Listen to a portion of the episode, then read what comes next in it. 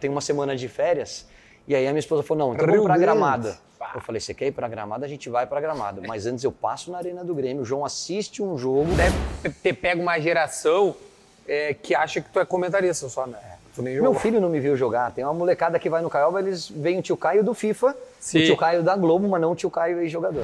Não, não chega a estar em 93, sobe em 94. Eu começo a treinar como profissional no final de 93 Ah, tá. e me profissionalizo em 94.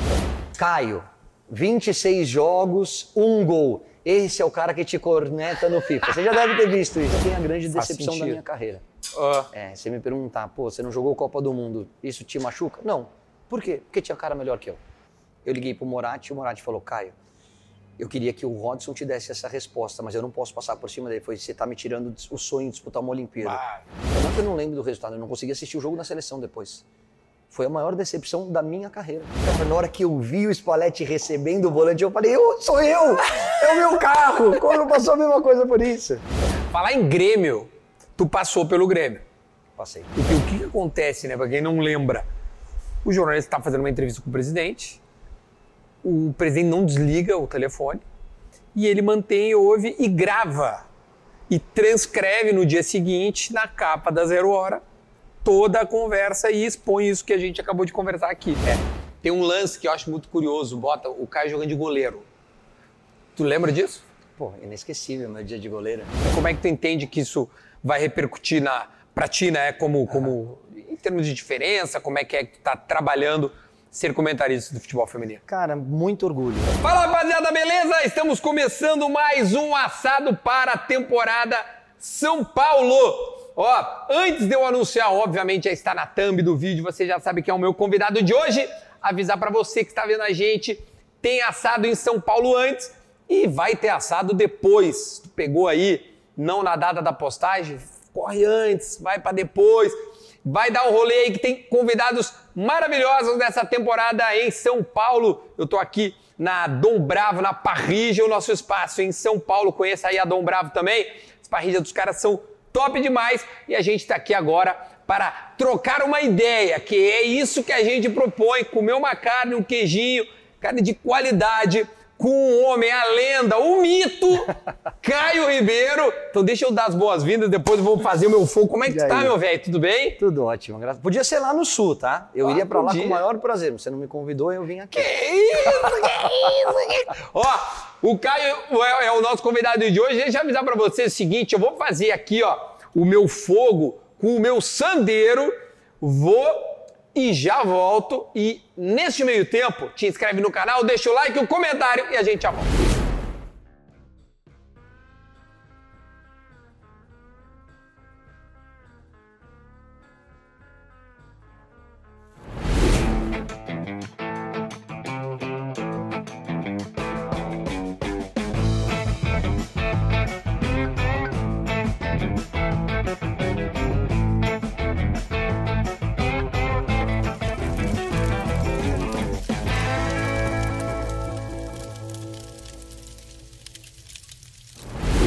Agora sim, a gente está de volta, fizemos o nosso fogo, já já vai a carne e eu quero, primeira pergunta que eu sempre faço para saber, churrasco, a frequência, a qualidade, como é que é o, o Caio Assador aqui em São Paulo? Afinal, tu é do mundo. É Rio, é São Paulo, é Santos, é Itália. Como é que é a carne no assado do Caio? Cara, Você não Boa- vai, você não bom vai dia, gostar... boa tarde, boa noite. A gente nunca sabe a hora que os caras estão vendo. Não, muito bom poder participar aqui com você. Parabéns pelo sucesso. O programa é uma delícia. Muito obrigado. Acompanho sempre os convidados, a resenha é muito boa. Eu gosto ponto pra mais. Ponto mais. É. Pra não falar bem passado, que aí você vai ficar bravo, você vai falar, "Cara, quem gosta de churrasco, na hora que eu falo isso, quer morrer. Não, então, o- ponto o pra bem, vai. é o, tipo assim, a gente tá redefinindo os pontos neste programa. Tem o ponto Duda, que é cru, Aham. e o ponto Porta-Lupe, que é absurdamente bem passado.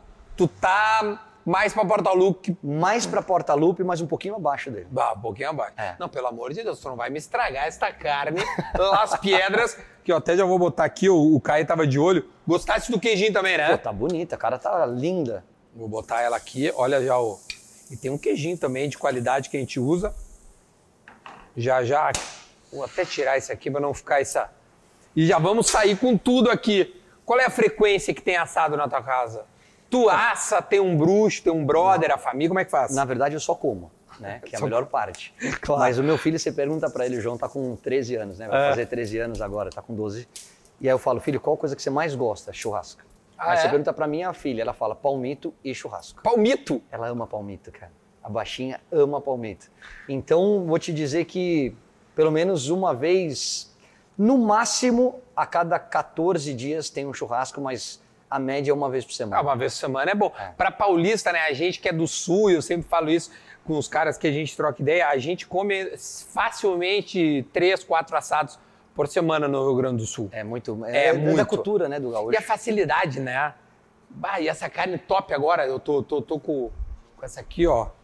Que é um Angus La- La- Las Piedras. Cara, isso aqui é uma, é uma piada. É a uma Ferrari das carnes. E- Exatamente. É a Ferrari das carnes. E é muito bom. Olha aqui, alguma herança do Rio Grande do Sul ficou nesse teu cotidiano lá da tua passagem pelo Grêmio? Cara, o carinho por tudo que eu vivi no ano que eu, que eu defendi o Grêmio, as amizades que eu mantenho até hoje, é, a camisa que eu sempre guardo, faço questão de guardar uma de todos os lugares por onde eu passei.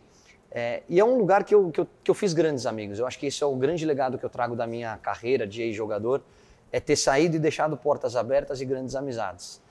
Danley, Luiz Mário, Rodrigo Fabre, tem aqueles que não jogam, mas que fazem parte da nossa rotina do dia a dia, né? É, o Rafinha, o Filipão, são amigos que eu mantenho Sim. até hoje. Inclusive, estava te falando fora do ar, né? Eu tenho uma semana de férias e aí a minha esposa falou: não, então Rio vamos para Grande. Gramado. Pá. Eu falei: você quer ir para Gramado? A gente vai para Gramado. Mas antes eu passo na Arena do Grêmio, o João assiste um jogo, depois a gente vai para Gramado. Porque o futebol é, é uma herança. Mas eu acho que- isso maravilhoso, que é maravilhoso. Essa, essa programação. O João, hoje, é, ele, ele, ele nutre é, carinho por qual clube? Ou tem um específico ou os que tu passou predomina? O João é São Paulino, por uma influência direta do meu pai, que sempre foi São Paulino roxo. E quando você vira comentarista, você perde um pouco dessa paixão clubística, né? E eu perdi. E aí o João nasceu e meu pai falou: não, eu, é o sonho da minha vida, eu sonhava em ter um neto, eu sonhava em poder dividir o que eu fiz com você na tua infância com um neto. Sim. E aí você vem com esse papo de que ele pode ser o que ele quiser, de jeito nenhum. Não, ele é São Paulino, não Então quer ele virou, virou São Paulino. E na Europa, ele gosta muito do Manchester City, cara. Ah, é? E não é porque ganhou agora, não. É, e nós fizemos o Caioba lá no Manchester City. Aham. Nós levamos as crianças para conhecerem os jogadores, as- treinamos dentro Ah, do deve ter clube. sido uma loucura. Foi, foi bem legal. E aí o João é apaixonado pelo City. Que a criançada consome muito futebol europeu na nossa época, não era assim, né? Impressionante. Ah, tu tá com que idade? Faço 48 esse ano. Ah, tu tem 10 anos mais que eu. Corpinho então tu- de 60, mas Não, mas tu tá, 48. tá bem demais, pô. Isso é. Eu acho que tu mantém então, é o churrasco. Não é de dizer. Porque é, é, a rapaz, o, o João tá com quantos anos? 12. 12. Faz 13 esse ano. 13. É, consome muito futebol europeu, né? Então, ele, putz, ele é meu parceirão. É, eu acho que se eu pudesse pedir a Deus um filho, e eu gostaria que- de listar algumas características, ele veio com um pacote completo. Sério? Porque ele faz o Cartola junto comigo, ele tem o time dele, Sim. ele quer assistir a Série B, a Série B do futebol europeu, ele consome o produto futebol de uma maneira muito parecida com o que eu consumo. Então é uma paixão. E ele assiste o YouTube, ele assiste o canal, ele assiste os influenciadores, ele assiste você. Que e aí ele legal, busca as informações na hora de escalar o time dele, ele sabe a escalação do campeonato espanhol, a classificação do campeonato inglês, ele sabe a escalação até por causa do FIFA também. Ah, E essa molecada joga muito FIFA. e, e como é que é ver o pai ah, tá no FIFA? Sabe que a primeira vez que eu fui jogar com ele, ou uma das primeiras, ele era pequenininho, acho que ele devia ter uns 5 anos de idade. E aí eu sentei do lado dele, e essa molecada vem com um chip diferente do Sim, nosso. não, né? é muito diferente. Eles pegam, eles É já bizarro. conduzem tudo, já montam tudo e tal. E aí ele perde um gol, e o comentarista do FIFA, É o pai. que é o pai, no joguinho, na televisão, fala, sei lá, mas ah, não pode perder um gol desse, ali não é força, é jeito. E ele tá com, o- com o console aqui, ele faz assim, você vai ficar me cornetando, pai? Eu falei, mas não falei nada, filho. Ele falou, ah, não? Ah, não? Quem é que tá falando na TV? Eu falei, mas eu tô quieto aqui do teu lado, filhão. Falou, você vai ficar cornetando, eu vou parar. Então é legal, essa, essa relação é muito, legal, bom. cara. Sabe que o Vilani veio aqui e aí ele me contou o trabalho que dá. Horas e horas de gravação e a gente até sorteou um FIFA, né? Um jogo aqui. E, e- Pô, eu podia ter trazido também, né? Não, mas tá, tá. Mas eu mando, tá. eu mando pra você. Manda pra mim, a gente se organiza. Não, eu ia dizer, cara, o, o, o, quão, o, o quão louco é isso. Né? E, e, o, e eu vi um corte teu que o Vilani te, o Thiago te deixou na mão. Foi isso, que, que aí teve que regravar tudo. É, não é que ele me deixou na mão. Tiagão, beijo. Tiago é um dos meus melhores amigos, sou padrinho de casamento, meu irmão. Tá no canal também, tá no canal. É, não, na verdade, o que, que aconteceu? O Thiago, o Thiago é um fenômeno, inteligentíssimo, um cara pronto para televisão em qualquer segmento. Se ele for falar de esporte, ele vai fazer bem feito. Sim. Se ele for apresentar o The Voice, ele vai apresentar como poucos. Big e se ele for Brother. pro Big Brother, você viu o que foi o sucesso que ele teve à frente do programa. Mas ele começou a demandar muito da agenda dele. Ele não conseguia mais vir para São Paulo para gravar, Uhum. porque ele começou a participar, inclusive, da construção do programa, a escolha do- de quem ia participar e tal. E aí ele chegou e falou: Putz, Caioba, acho que eu vou sair. Eu falei: Caraca, sério, Tiagão? Falou: Sério, meu, não tô conseguindo mais dar conta de agenda. Sim. E ele ama, ele joga desde que o FIFA foi É, ele lançado. até hoje faz, tipo, influenciador dos É, caras. E aí tal. eu procurei ele e falei assim, Tiagão, eu entrei nessa por sua causa. Foi você que me colocou nesse mundo do videogame. E para mim, que continuo dentro do esporte, que tem o Caioba, que é um produto que se comunica diretamente com as crianças, e que tem um retorno muito bacana de quem joga FIFA, seria legal eu continuar. Mas eu queria saber se você não se incomoda. Ele falou, de jeito nenhum, você tem que continuar. Foi ele que te tal. trouxe. Ele que me trouxe. E aí, eu acho que eu devia essa satisfação Sim, pra claro. ele. Ele falou, de jeito nenhum, já falei com os caras da EA, que agora é o nome do jogo, né? Sim, EA é, mudou, Sports. E aí eles falaram, pô, a gente gostaria muito que você continuasse desde que você queira. Eu falei, eu quero. E aí eu continuei. E foi uma indicação do Thiago, é, Villani. o Vilani falou. E aí eles me questionaram, eu falei, cara, o Vilani é um craque.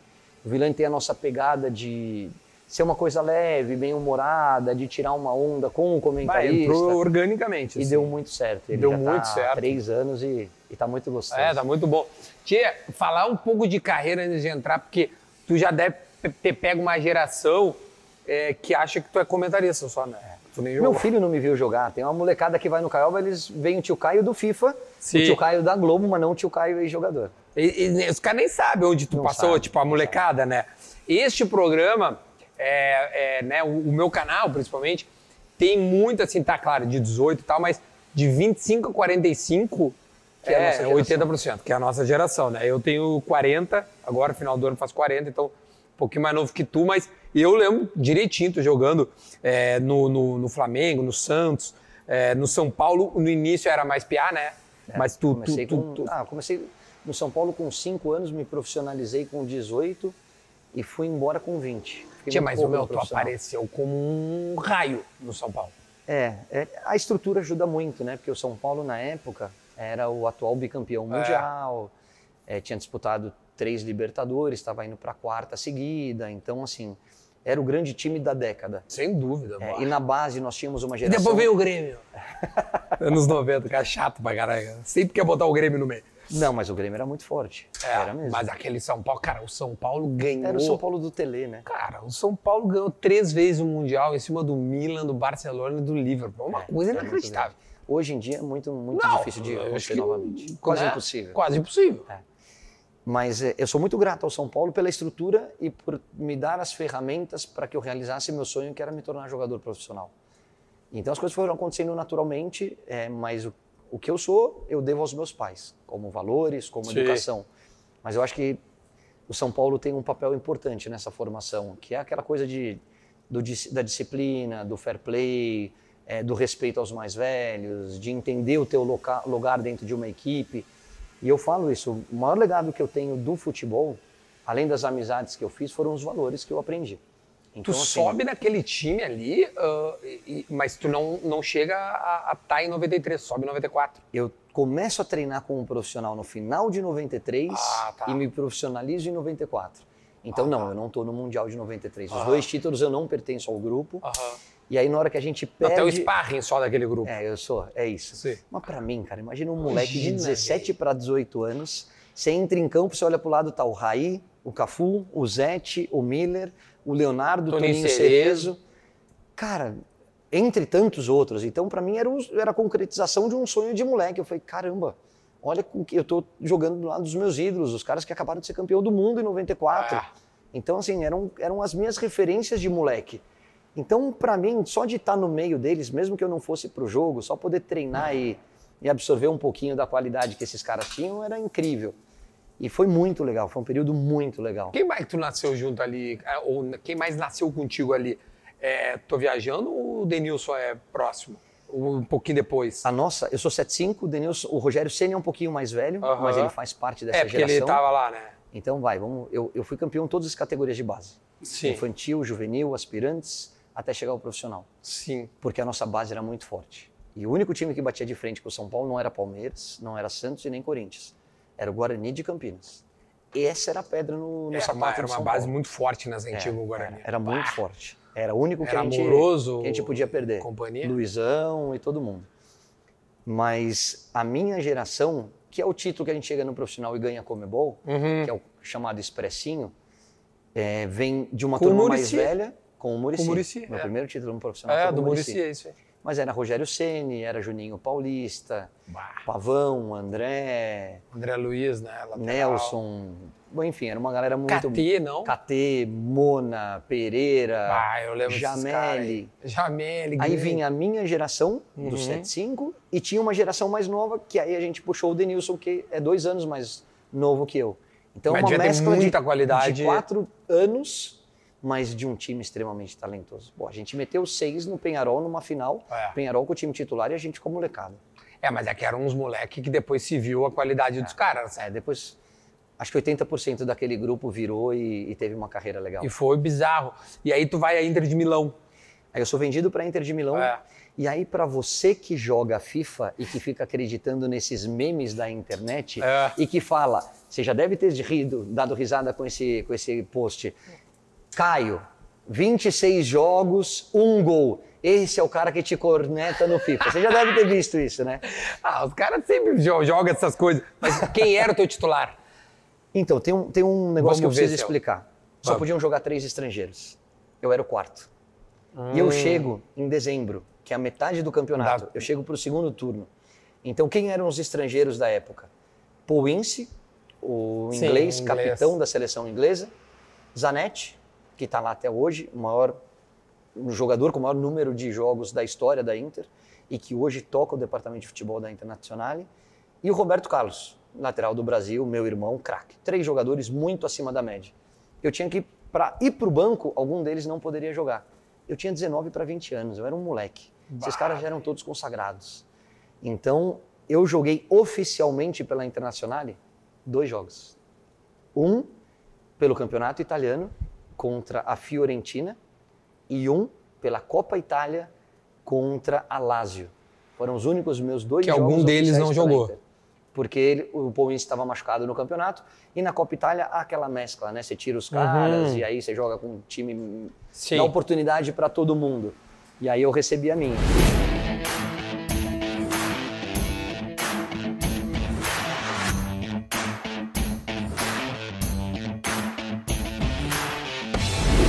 Paradinha no conteúdo que você está vendo para eu contar para você e convidar para conhecer a barbearia La Máfia. Aliás, tem uma super promoção da La Máfia no mês dos pais, que é agosto.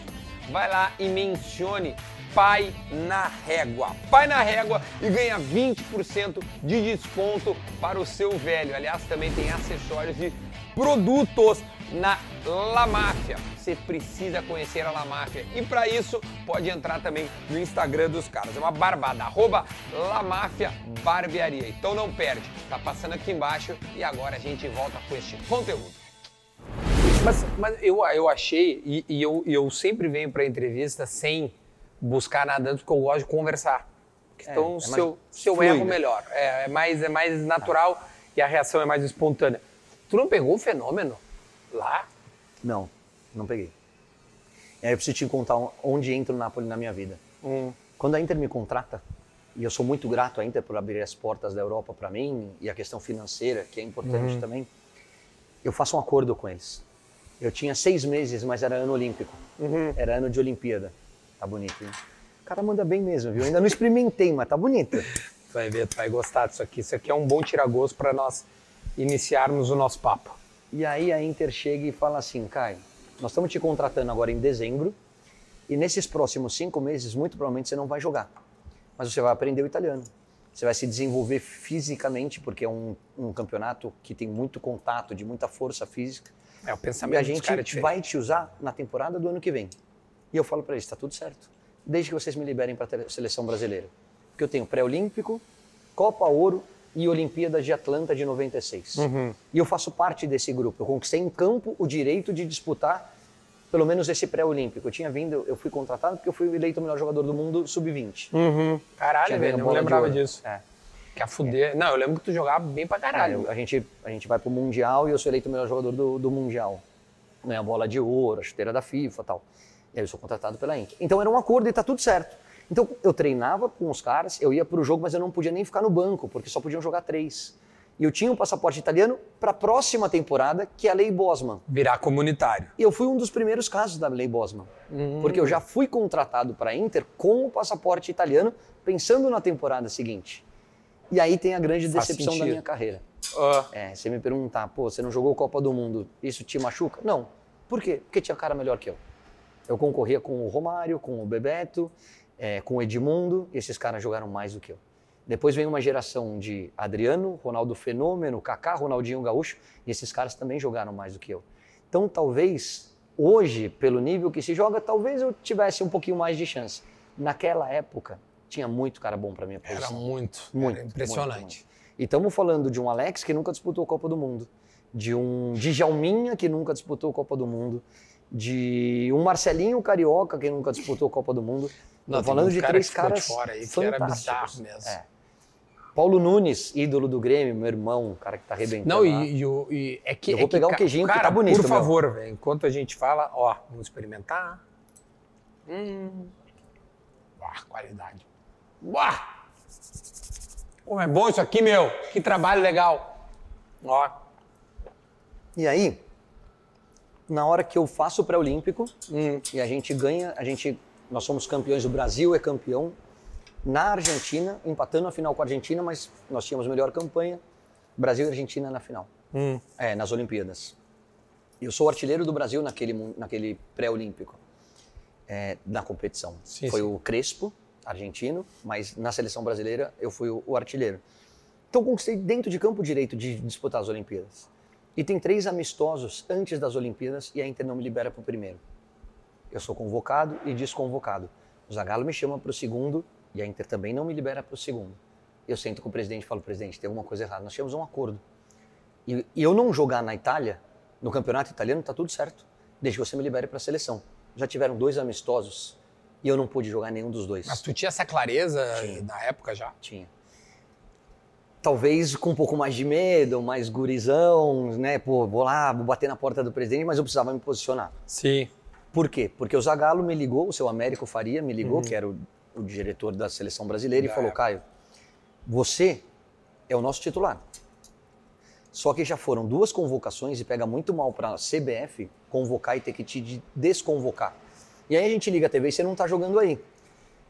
Para piorar a minha situação, era, o primeira, era a primeira Olimpíada que poderiam jogar três caras acima da idade. Sei. Acabou descendo o Bebeto, que é da minha posição, Rivaldo, que se eu pudesse jogar um pouco mais recuado é da minha posição, e o Fenômeno estava se recuperando de uma lesão, também viria. E aí eu falava com o Sávio, né? O Sávio era meu companheiro de ataque no Brasil, eu falei, Sávio, tá tudo certo, meu. Vamos pro banco e vamos brigar, vai- a oportunidade vai aparecer durante o jogo, e aí a gente dá conta do recado e briga pela titularidade. Mas tem que estar no grupo, é disputar uma Olimpíada. E aí o seu América falou, eu não posso te convocar uma terceira vez e a Inter não te liberar Sim, vai ficar Foi. feio. deixa comigo. E aí eu conversei com o presidente e o presidente me entendeu. Moratti, que é um cara excepcional, falou, Máximo Moratti. Máximo Moratti. Falou, tá tudo certo. É, eu não posso passar por cima do treinador, mas eu entendo o teu ponto de vista e acho que você tem razão. E por mim você está liberado, mas eu preciso falar com Roy Rodson, o inglês, que foi o técnico- técnico da Inglaterra em 2014 na Copa aqui no Brasil. Uhum. E aí eu falei, beleza, tá tudo certo. Vou falar com o Rodson, pego o telefone, aviso o Américo, pego o meu avião, disputo esse último amistoso, aí cabe a mim jogar bem, Sim, aí- enfim, e carimbo o meu passaporte para as Olimpíadas. Eu chego no dia seguinte para treinar e o Rodson vira para mim e fala assim: antes de assumir a Inter, eu era técnico da seleção suíça. E eu deixei de escalar alguns jogadores porque o clube bateu o pé. eu gosto demais de você, você tá treinando pra caramba, você só não joga no meu time porque só podem jogar três estrangeiros e os outros três já tem seis meses na tua frente, né? Porque eles estão desde o começo do campeonato, você acabou de chegar. Mas apareceu a oportunidade e eu não abro mão de você. Falei, que oportunidade? Eu falei, o Win se machucou. Eu Caralho, falei, velho. e aí? E foi aí que você vai jogar o clássico contra a Fiorentina. E estamos falando da Fiorentina, da melhor Fiorentina. Fiorentina de Batis- Batistuta, Rui Costa, Schwartz e companhia. Uhum.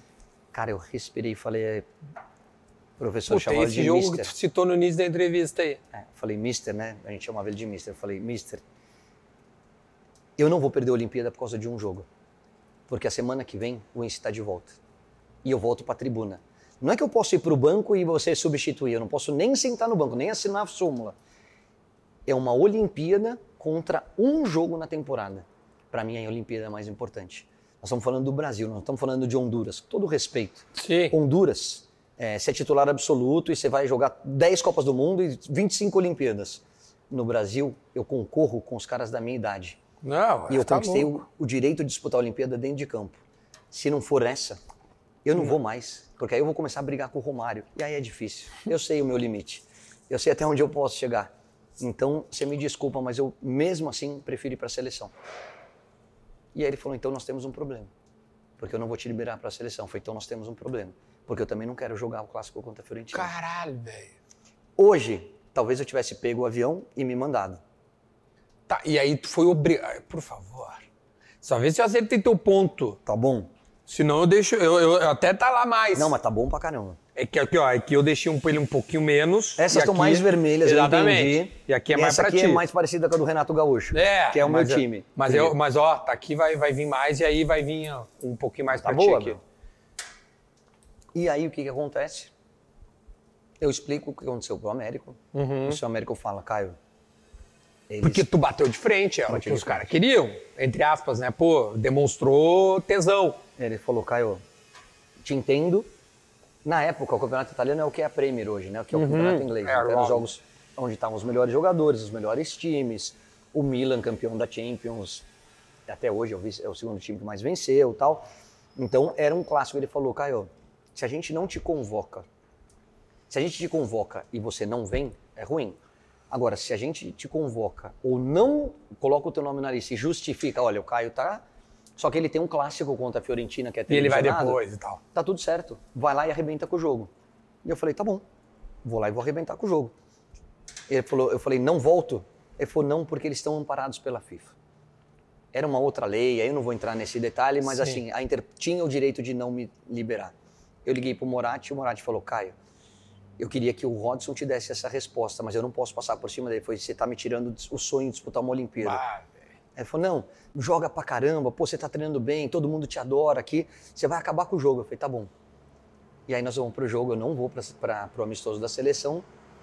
E é normal você, no dia do jogo na Itália, naquela época, e alguns treinadores no Brasil ainda fazem assim hoje, os, os gringos, você acorda mais cedo, Treina, né? Um pouco. Faz treina um pouquinho, a gente chamava de passediata, que era uma caminhada, você faz um bobinho, alguma coisa, volta pro hotel para concentração, e aí você tem a primeira preleção, que é um pouquinho sobre o, relação, o adversário, e depois você tem um segundo bate-papo para ir pro estádio. E aí ele dá a escalação e eu tô no banco, Não, pode. Puta, que filha da puta, velho. não é? E aí na hora que eu olhei, cara, a minha vontade era pegar essa tábua e jogar na cabeça dele. Que filha da puta, Porque velho. ali não era o jogo em si, era não me liberar para a seleção e me fazer perder as Olimpíadas. Caralho, Cara, eu velho. queria matar ele, matar. Tanto que, e eu tenho certeza que ele me deixou no banco porque ele não gostou do que eu peitei ele. Sim, sim. Só que ali, cara, tinha muita coisa em jogo. E eu fui Puta respeitoso, merda, eu fui educado, eu só me posicionei e mostrei pra ele. Falei, cara, é um jogo contra uma Olimpíada. O que, que é maior? Ah, você vai jogar e se você for bem, você continua no time. Mentira! Eu tô no lugar do capitão do time. O capitão do time tinha tomado uma pancada e ia ficar fora do domingo, na segunda-feira ele tava de volta. Então, tipo, eu só tinha a perder. Na seleção, não. E aí eu entro com 15, 20 minutos do segundo tempo. Eu entro completamente transtornado, cego. Na primeira bola eu dou uma rasgada no cara por trás. Não lembro se eu tomo amarelo, mas lembro do juiz virar e falar assim, em italiano, fica tranquilo, senão eu vou ter que te pôr pra fora. Porque pra mim ali, independente do resultado do jogo, eu tinha perdido a Olimpíada. E perdi. E perdeu, né? A gente fato. perde o clássico, acho que foi 2x1 pra, pra Fiorentina. Acho que era isso, 2x1, 3x1 pra O Fiorentina. cara nem lembra do resultado, tão puto que tava. Não, não, não é que eu não lembro do resultado, eu não consegui assistir o jogo na seleção depois. Foi a maior decepção da minha carreira. Por quê? Porque eu perdi, daí saí a convocação. O Brasil naquela época jogava contra o Derlei Tanz- foi. Tanz- eu- Tanzânia. Eu, lembro do, do o Derlei jogou essa Olimpíada aí. De 96. Dan, É, Beijo, meu amigo. Meu irmão. Esse time era bom, velho. Esse time era bom. O time era bom, não. Dida, Zé Maria, eu acho que jogou Narciso, Aldair e Roberto Carlos. O André Luiz foi também, eu lembro que ele Foi. era lateral. Foi, mas foi pro banco. Sim. Aí jogava é, Flávio Amaral, Conceição. Flávio Conceição, Juninho Paulista e Rivaldo, Rivaldo. Bebeto e Ronaldo Fenômeno. É, esse é o clássico quando perde uh, pra Na Nigéria, que tem aquela frase ótima, ah, ótima ah, famosa do Galvão, era só tocar pro Bebeto. Lembra que tem um gol que, que, que o... É, e tem a outra, né? Olha o Calu! Olha O o Calu! dele é perigoso! Acabou. Ele faz É o gol na prorrogação, né?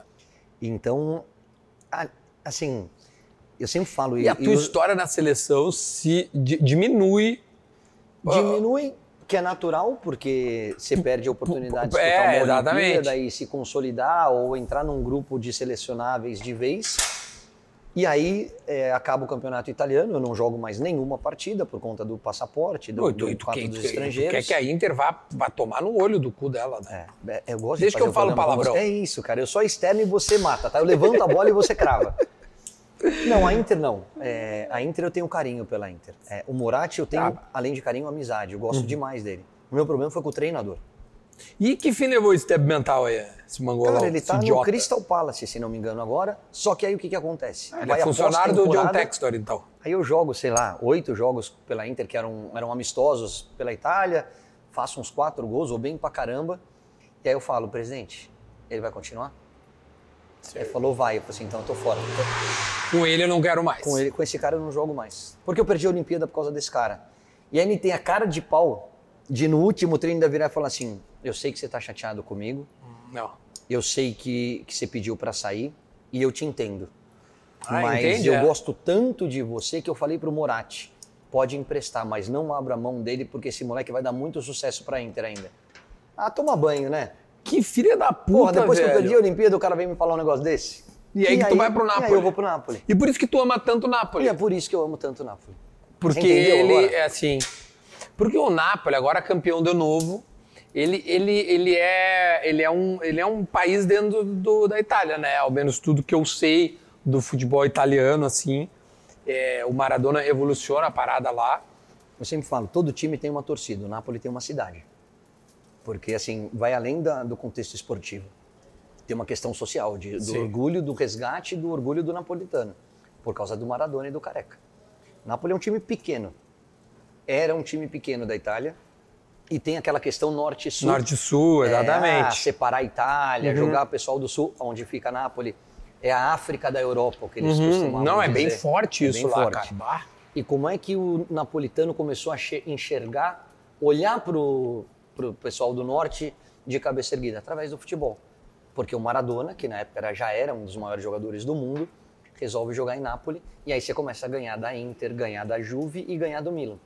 Então o Maradona é um ídolo não só pelas conquistas esportivas, mas pela questão social. Para o napolitano ele é um deus. ele é Eu tenho um amigo meu chamado Lucas Leiva, que jogou Grande Lucas. Lazio, na Roma. Gente boa demais. E, e já me disse uma vez, disse, cara, o dia que tu for pra Nápoles, tu vai, tu vai entender o que é a Itália, assim, porque é um, é um país dentro da Itália e, cara, é- é- parece que eles têm as próprias leis, eles têm a as, as própria cultura, é muito diferente de tudo que existe. É legal que eu, que eu posso falar coisas que eu não falo na TV, né? Por favor. Eu vou contar mais uma, tá? Que eu nunca falei no ar. Então e que é legal pra caramba. e depois busca na internet, coloca enquanto a gente tá conversando, que vale a pena. Você viu qual foi o presente que a torcida do Napoli deu pro Spalletti agora, depois do terceiro escoleta? eu, eu- eu vi a parada do carro lá. O volante do Foi carro. O volante do carro, é. The ultras of Napoli give Spalletti the steering wheel of the car that they had stolen. This gesture Sabe por quê? Não. Porque quem roubou o carro foi a torcida. Foi, foi uma- a máfia, é, A é máfia. isso, né? Isso aconteceu comigo também. A máfia, é. Bom, eu não sei como é que nós vamos. Mas assim, tentar Como que a gente contextualizar. vai editar isso? É, não, não vai ter. Mas assim, o Spalletti, Spalletti que chama, né? Spalletti, né? É o, é o técnico da. da, da Luciano Spalletti. é, que é do, do, do Napoli, que chegou e teve vários problemas, né? Os Teve. caras queriam matar ele. O começo Matar- foi difícil na temporada passada ainda. É, ele, ele foi. E aí, cara, Napoli, como eu acabei de falar, tem as suas próprias leis. Vai me corrigindo, cara. Perfeito. Ou vai tu falando também. Não, eu não quero corrigir, eu quero comer. Vai falando, eu vou então é, vai comendo. E Nápoles tem as suas próprias leis. E ah, a máfia, que torce, obviamente, pro Nápoles, porque né, eh, roubou ele e avisou: só vamos devolver o carro quando nós ganharmos um título. Tô Ou, certo? ou vai embora. Ou tu, é, ou tu vai embora. E ele aguentou firme e ficou. Ficou. E agora eu me lembrei que foi. ah, aí ele ganha o título e os caras devolvem. O volante. O volante. E fala, a gente devolve o volante e a- os seus CDs de, eu não sei se era Pino Daniele, não lembro qual era o cantor. Era os Ramazotti, Pino Daniele, alguma coisa assim. E o CD, porque o resto já foi vendido. é muito bom, é muito Nápoles isso, cara.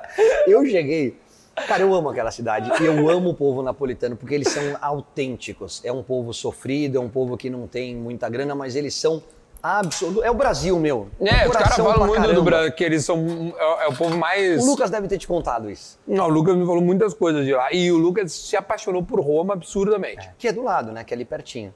E aí, é, putz, eu fui o Papai Noel da torcida organizada no Natal. Ao invés de voltar pro Brasil, pedi pra minha família ir lá, porque eu tava feliz pra caramba. Quanto tempo tu ficou lá? Um ano só. E joguei Cara. muito, e joguei pouco, meu. Não sou, todo mundo fala, pô, quando você volta pra lá, a torcida, foi nada. Ninguém Os nem me conhece, meu. E, e como a maioria dos amores não precisam ser correspondidos. Eu amo Nápoles. E quando você ama, você nem sempre quer alguma coisa em troca. Eu amo Nápoles, meu. Por quê? Porque esse povo me proporcionou um ano de coisas que só eu e a minha família sabemos que a gente viveu lá. De você sair na rua e as pessoas têm a mania de. Vem mais perto, eles fazem assim, né? ó. Vou fazer aqui pra câmera. Aham. É um, um gesto de carinho, é uma escaramantia, como eles Uhum. chamam. Então, eles gostam de falar assim, oh, Ailonga, oh, te voglio bene. Até o dialeto deles é diferente, É, é, é. uma maneira de falar como eu gosto de você. Eles fazem assim... E, cara, imagina você sair na rua e, e a torcida te levantar, você ir jantar e, e tirar 200 mil fotos. E o meu pai e meu avô, que já é falecido, né? Meu avô já nos deixou um tempinho, é, sair para comprar um presépio na época de Natal e a cidade parar porque alguém falou que era o avô do Caio e não deixar ele pagar e ele chegar com um presépio para levar para casa. Me falaram esse negócio de pagar, o Lucas até me comentou, ele falou assim, é porque eu tava na casa dele no último dia. A gente tava comendo Você foi lá para Itália ou Não, ele- não, eu tava na casa. Não, não, porque foi agora, no, no título, eu tô dizendo. Ah, O- Eu tava na casa do Lucas e aí ele falou assim: cara, esses caras nunca mais vão pagar nada. Na E vida. Na vida. Na vida. Nunca mais, nunca mais. Nunca mais. Nunca mais. Esses caras podem fazer o que eles quiserem na cidade. Eu falei isso para uma matéria do, do Globoesporte.com, do GE. Eu falei, daqui a 20 anos, quando o Kivara, o Osimhen ou qualquer um desses jogadores voltarem à cidade, eles vão ver uma geração de crianças chamadas Kivara, Osimhen, e para o resto da vida eles vão ser tratados como é o Careca. Por quê? Porque esses caras deram um terceiro escudeto, il terzo scudetto per noi. Per noi. Então, assim, é, é demais. Ai, é bonito, né? O italiano é bonito. E aí, só pra terminar a história. Cara, uma relação legal pra caramba com a torcida, não sei o que lá, tal, tal. E eles têm a mania lá, eles têm os clubes. Aham. O Lucas deve ter te contado. Que são. Eles fazem encontros com a torcida e te dão um presente e tal. E é uma forma de você interagir com os caras. E eu pegava o voo meia-noite. E eu tinha, tinham roubado meu carro.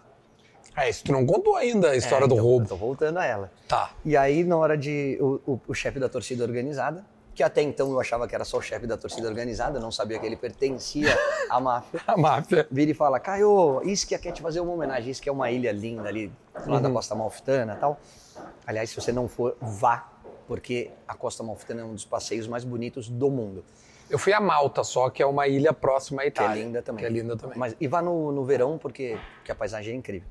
E aí ele fala assim, pô, você tem... A gente vai lá, recebe a torcida, almoça com os caras, pô, me despeço de todo mundo, porque meu contrato era da Inter. Uhum. E a Inter ajudava a pagar meu salário, porque o Napoli era um time um pouquinho menor tal. E aí falou, vamos tomar um gelato. Andemos a prender um gelato. Sorvete. Um sorvete. E a gente tá tomando sorvete, ele vira e fala, pô, não dá pra você continuar? Eu falei, cara, é difícil porque não sou eu que decido, é a Inter. Pô, mas a cidade te adora, pô, que ano legal. Você gostou? Eu falei, cara, eu amo isso aqui, amo. Que lugar ficou no ano o Napoli? A gente perde a final da Copa Itália, Uhum. é uma longa história, porque eles demitem o treinador, que depois foi para Inter. A gente tira Lazio com um gol meu, Uhum. a gente tira a Inter com um gol do Beto. O Beto. Sim, jogou no Grêmio também. brasileiro, exato. Aham. E o André Cruz. É, e aí ele tira eu e o Beto do time para final, porque troca o treinador, o treinador só quer pôr os italianos e a gente perde do Vicenza. Ah, A não gente tira os dois favoritos cara. e perde do Vicenza, e aí é uma baita confusão na cidade e tal. A gente tem tempo? Tem. Eu vou terminar, eu vou terminar a história do, do Mais carro. ou menos. Quero, eu quero, tem uns outros assuntos que eu quero Tá. ouvir. É que se eu deixar, eu vou ficar duas horas falando do Napoli. E aí eles viram, resumindo, eles viram e falam assim, Caio, poxa, e aí não dá pra ficar, não dá pra ficar. Eu falo assim, pô, roubaram teu carro. Aí eu falei, pois é, roubaram meu carro. Ele falou, fomos nós. Cara, é surreal. você ter uma conversa dessa com o chefe da torcida. Eu fiz assim, ah é? Foi você? E agora? Aí ele falou, Caio, a gente controla a cidade. A gente sabe tudo o que acontece aqui. Você mora na rua tal, no apartamento tal, você tá com a tua irmã, blá, blá. Eu falei, é, falou assim, aconteceu alguma coisa com você com a tua irmã? Ele falou, não, falou assim, a gente sabe a hora de pegar. A gente pega e por contrato o clube é obrigado a te dar um outro, quarto, um outro carro. Então a gente não tá te prejudicando. Meu Deus! E aí a gente vende as peças, tal, faz uma grana ali e tal, mas você não tá prejudicado porque você ganhou outro carro, não ganhou? Eu falei, ganhei. Aí falou assim, então, é a história do Spalletti. Ah, por isso. Então, velho. cara, na hora que eu vi o Spalletti recebendo o volante, eu falei, eu, sou eu! É o meu carro! Como passou a mesma coisa por isso? E aí a última história do Napoli, que é Cara, legal é pra caramba. fantástico isso. Na hora que a gente perde a final, a torcida tava...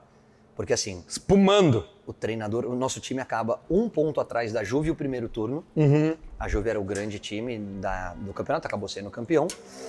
E o Napoli em segundo lugar, brigando a um ponto da Juve, era uma loucura. Por isso que eu pedi para meus pais irem lá, porque a cidade estava em festa.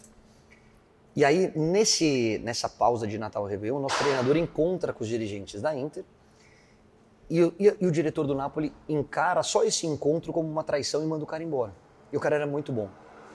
É, foi o técnico do Ronaldo depois que ganhou a Copa UEFA, aquela pedalada que o Ronaldo dá em cima do Marchegiani e tal. Sim.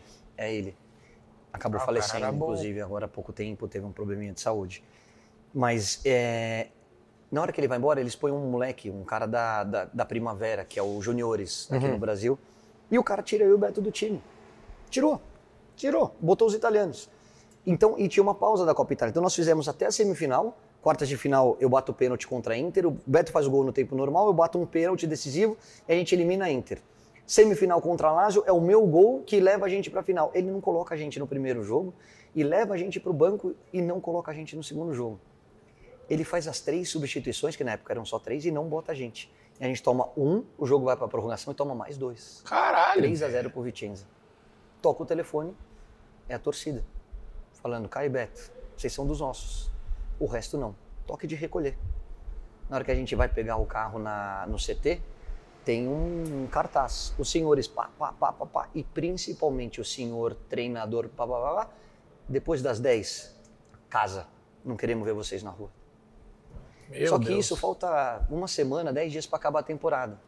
E aí vai para a preleção do último jogo. Aí, obviamente, que o Caio e o Beto no último jogo são Aí titulares. Ele joga, né? Um clima horroroso. Pô, a gente fala em tom de brincadeira aqui, mas é sério. Porra! E aí, na hora Toque da de preleção, recolher é seríssimo. aí, a- aí o treinador faz a preleção e o capitão fala assim, gente, deixa a gente conversar um pouquinho. E o capitão vira e fala, a gente sempre chega no estádio e não e sauda o torcedor. Não vamos saudar hoje eles. Por quê? Porque, pô, eles não têm o direito de fazer o que eles fizeram com a gente nesses últimos sete ou dez dias, eu não lembro. Aí fica combinado que a gente não subiria, a gente iria direto pro, pro vestiário, aqueceria e depois subiria pro campo para fazer o jogo, sem saudar a torcida. A gente desce do ônibus dentro do estádio, a gente tá indo pro vestiário, o Beto toma a frente. O Beto era polêmico, ele gostava de uma confusão. O cara era fantástico, meu amigão. E aí os italianos atrás falam, Caio. E o Beto não falava muito em italiano, porque eu tinha seis meses de Inter e mais um ano de Itália, Sim. de Nápoles. Então eu tinha um ano e meio e, e eu Sim, tu tinha entendia mais. melhor. E o Beto tinha um pouquinho mais de dificuldade. Ele falou, Caio, o que, que os caras estão falando? E eu contei para ele, falou, ah, então vem comigo. Vamos ver se eu não vou cumprimentar a torcida. E aí o Beto, não, ao invés de ir pro vestiário, ele sobe. E eu subo junto, meu. Porque ninguém comprou nossa briga na hora que a gente saiu do time. Agora, na hora que, que acabou o campeonato, quer fazer tipo pra torcida? Não, meu, a torcida tava do nosso lado, eles não. E aí o Beto sobe E os caras estão na escada. E aí vem 50 mil pessoas cantando a musiquinha do Beto. É nato na criatura, é nataneira. La mama que ama Beto, sim senhor, la que ama. E Beto ali, ali. Tipo, nasceu um neném e nasceu negro. A mãe lhe chama Beto, sim senhor, esse é o Beto. E viva o Beto, ali. Que era uma música Ah, forte, napolitana. dá... É. Forte, hein? É, legal pra caramba. Além do- de toda a questão da pele, a- pô, legal pra caramba. E tinha todo esse contexto. Aí eu falei, ah, Vou junto. junto.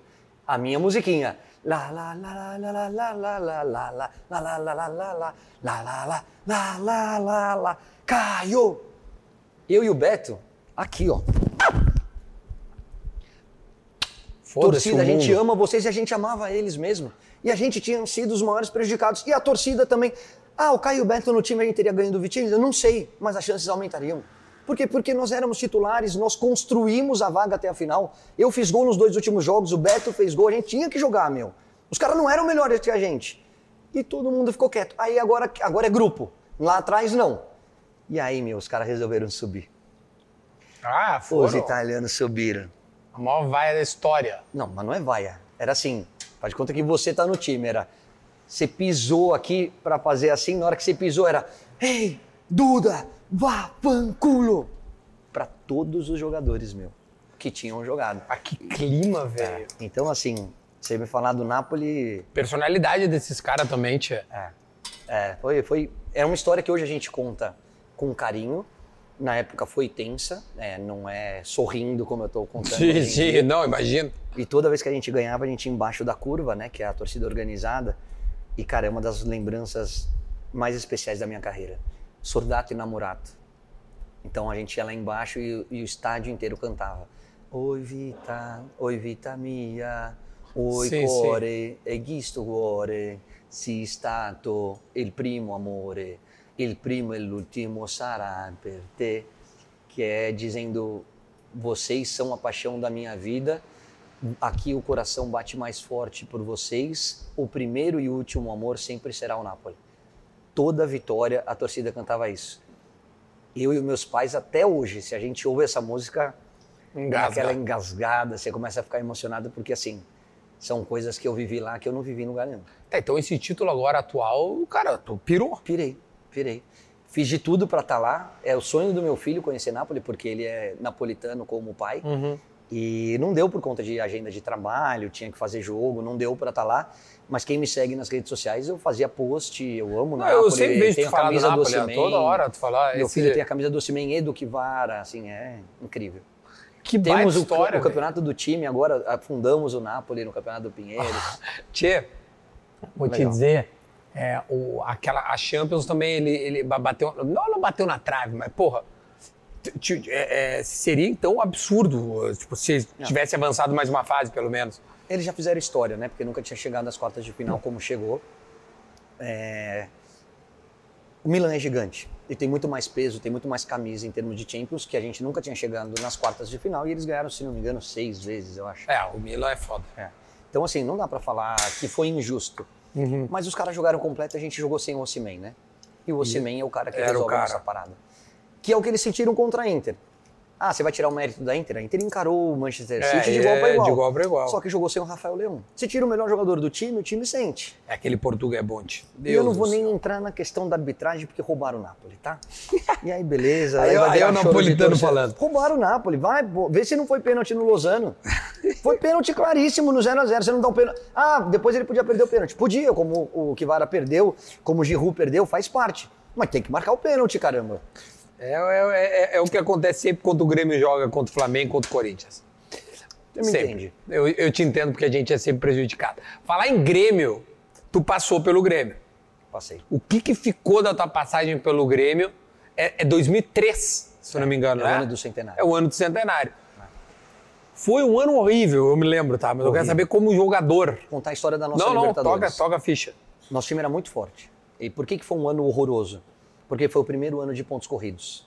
2003. É. É a primeira vez que a CBF faz o pontos corridos. Aquele time bizarro do, do Cruzeiro. Isso. Do Luxemburgo, etc. a e tal. final da nossa Libertadores, a gente perde para o Independente Medellín.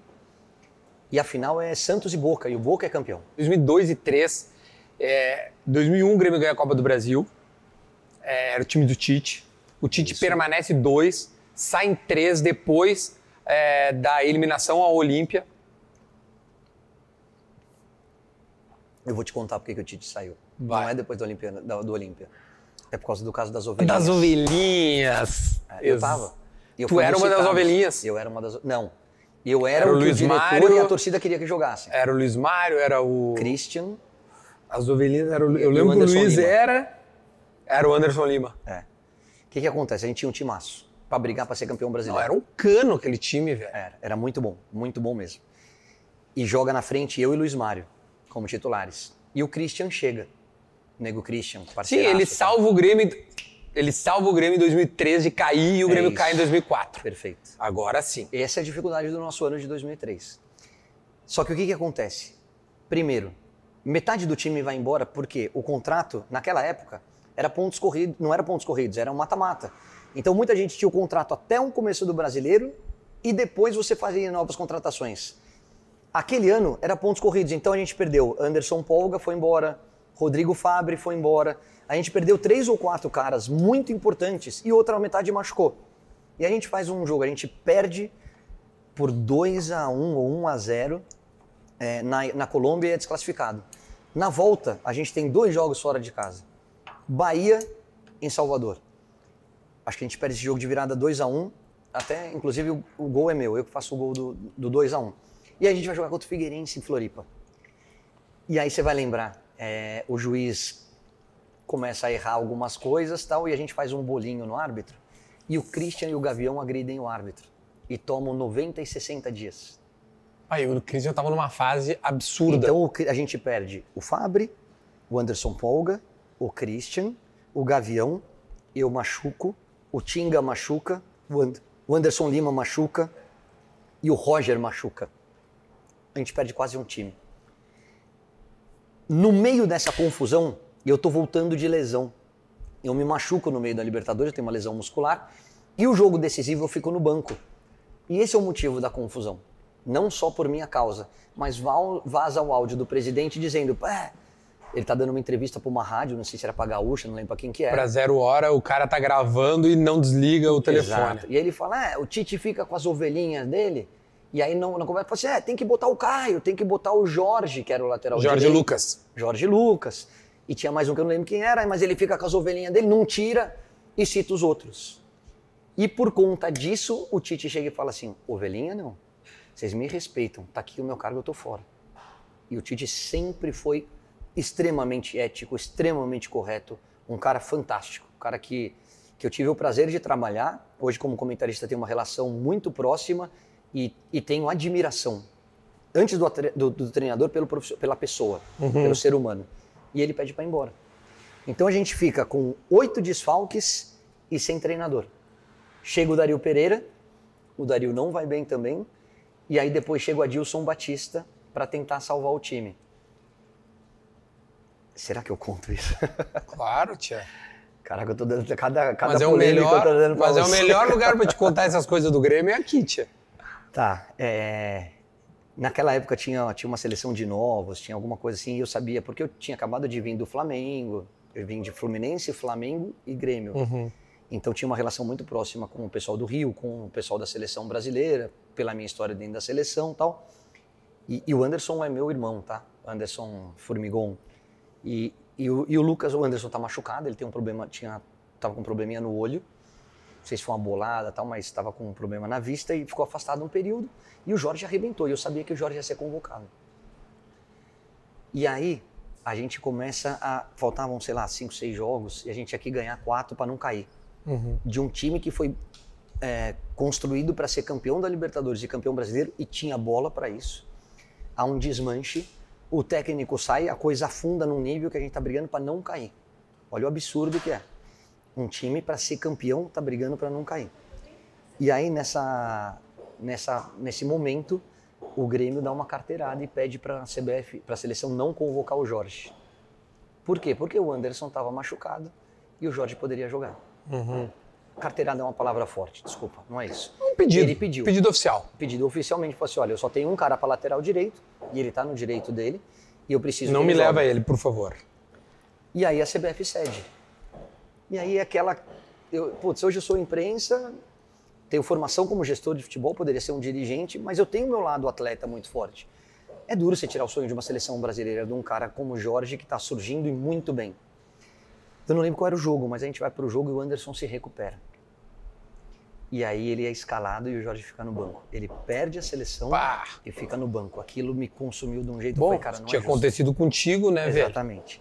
É aquele pesadelo que eu vivi na Itália. Caralho, fe- fechou o ciclo das histórias. E o Adilson não me bota pra jogar. Nos últimos quatro jogos ele nem me convoca. Porque ele tinha afastado o Danley, eu era muito amigo do Isso. Danley, e ele não me convoca. Não, e o mais louco é que o Adilson e o Derlei foram campeões de tudo O juntos. penúltimo jogo é, em, é Grêmio e Santos em Santos. E eu não sou convocado. E tô, tô bem, pronto, à disposição do treinador, uma opção do treinador. Ele tem todo o direito, ele não me leva. Mas eu pela pra amizade com o. Derlei, tu acha? Não sei. Eu vou pra casa, aqui em São Paulo, toca meu telefone. Tinga, o Rodri- os caras, meus amigos, falam assim, pô, Caião, um dos caras machucou, cara, nós falamos pro treinador pra te levar. Cara, ajuda a gente. Eu falei, pelo amor de Deus, óbvio que eu vou, eu pego o carro e em uma hora eu tô aí. É do lado de casa, Santos, São Paulo, 40 Claro, minutos eu tô barbada. aí. Ele falou, mas eu preciso ser convocado, alguém do, do, do- do time tem que me ligar. Eu falei, não, nós vamos falar com a Dilson e tal. Ele não me convoca e vai com o jogador machucado pro banco. Aquilo ali pra mim, cara, é. Mas que isso, velho? é. E aí eu falei, tá tudo certo. Tô fora dos planos, é, é assim e, e faz parte. E assim, me dou bem com a Dilson, tá? Fiquei um tempo sem falar com ele por conta desse episódio, mas hoje em dia tá tudo bem. E aí, o último jogo é contra o Corinthians em casa. E se o Sim. Grêmio não ganha, ele cai. É o Bruno faz o gol. Exato. Esse é o ano que, que, que é toda essa história que eu tô te contando. Uhum. E aí sai a convocação. E quem tá convocado? Eu. Aí ele te usa. Só que eu treinei de reserva. Em nenhum momento ele me levou pro time titular. Posso estar errado, posso estar sendo injusto, mas na minha cabeça é: por algum motivo ele não gosta de mim. Se for pra cair, ele vai me botar em campo. Só pra eu ficar com a marca de que eu caí pra segunda Aí há divisão. uma justificativa. Eu bato na ca... não, não sei se eu devia falar isso, mas tudo bem, agora já foi. Eu bato na sala do seu Verardi. Seu Verardi, um beijo gigante para a família do seu Verardi, que foi um dos caras mais fantásticos que eu trabalhei, um dos grandes pilares, um dos caras. Esse cara era, esse cara fez muita coisa pelo Grêmio. É, a gente sabe. E eu entro na sala do seu Verardi e falei: Seu Verardi, se vocês resolverem me colocar para jogar, eu estou 100% à disposição. 100% à disposição, porque eu tenho certeza que a gente não vai cair. Agora, do jeito que ele está fazendo as coisas, eu não concordo. E vocês não vão usar o meu nome de sacanagem. Se o meu nome estiver na lista, se for para ser titular, eu vou pro jogo. Agora, se o meu nome estiver na lista, como eu acho que está tá sendo feito, eu vou na coletiva, eu vou na imprensa e vou avisar por que, que o Jorge não foi para a seleção. E vou contar mais coisa que está acontecendo aqui dentro. Meu nome saiu da lista. Curiosamente. E a gente, graças a Deus, ganha o não jogo. caia. Não cai. Aqueles que ficaram acabaram saindo, eu acabo indo embora. Acho que o, Jo- o Roger acaba indo embora também. Sim, é quando acaba o ciclo do Roger E e, de vários caras. E no ano seguinte o ano acaba caindo. Ou Eu- o Grêmio acaba caindo. cai. Não, o Grêmio não cai. O Grêmio desaba de uma forma Ah. um- sem tamanho, assim. é Ou seja, muita coisa errada foi feita naquele ano. É, e eu era, eu, eu, posso olhar na cara do de quem você quiser. Você pode não gostar do meu jogo. Você pode achar que eu perdi a gol. Você pode achar que eu era ruim. Você pode achar que eu não deveria ter vestido a camisa do Grêmio. Faz parte. São análises técnicas. Mas eu sempre fui um cara muito íntegro, muito correto, muito honesto. Por isso que eu deixei as portas abertas em todos os lugares por onde eu passei. E o jeito que eu saí, eu não queria ter saído do Grêmio. Mas o jeito que eu saí não foi legal. E eles sabem que não foi Pois por é, a marca que fica assim não é de uma passagem marcante. Não é. Porque esse episódio eu não sabia. Isso que tu Por tá causa disso falando. tudo que eu te contei.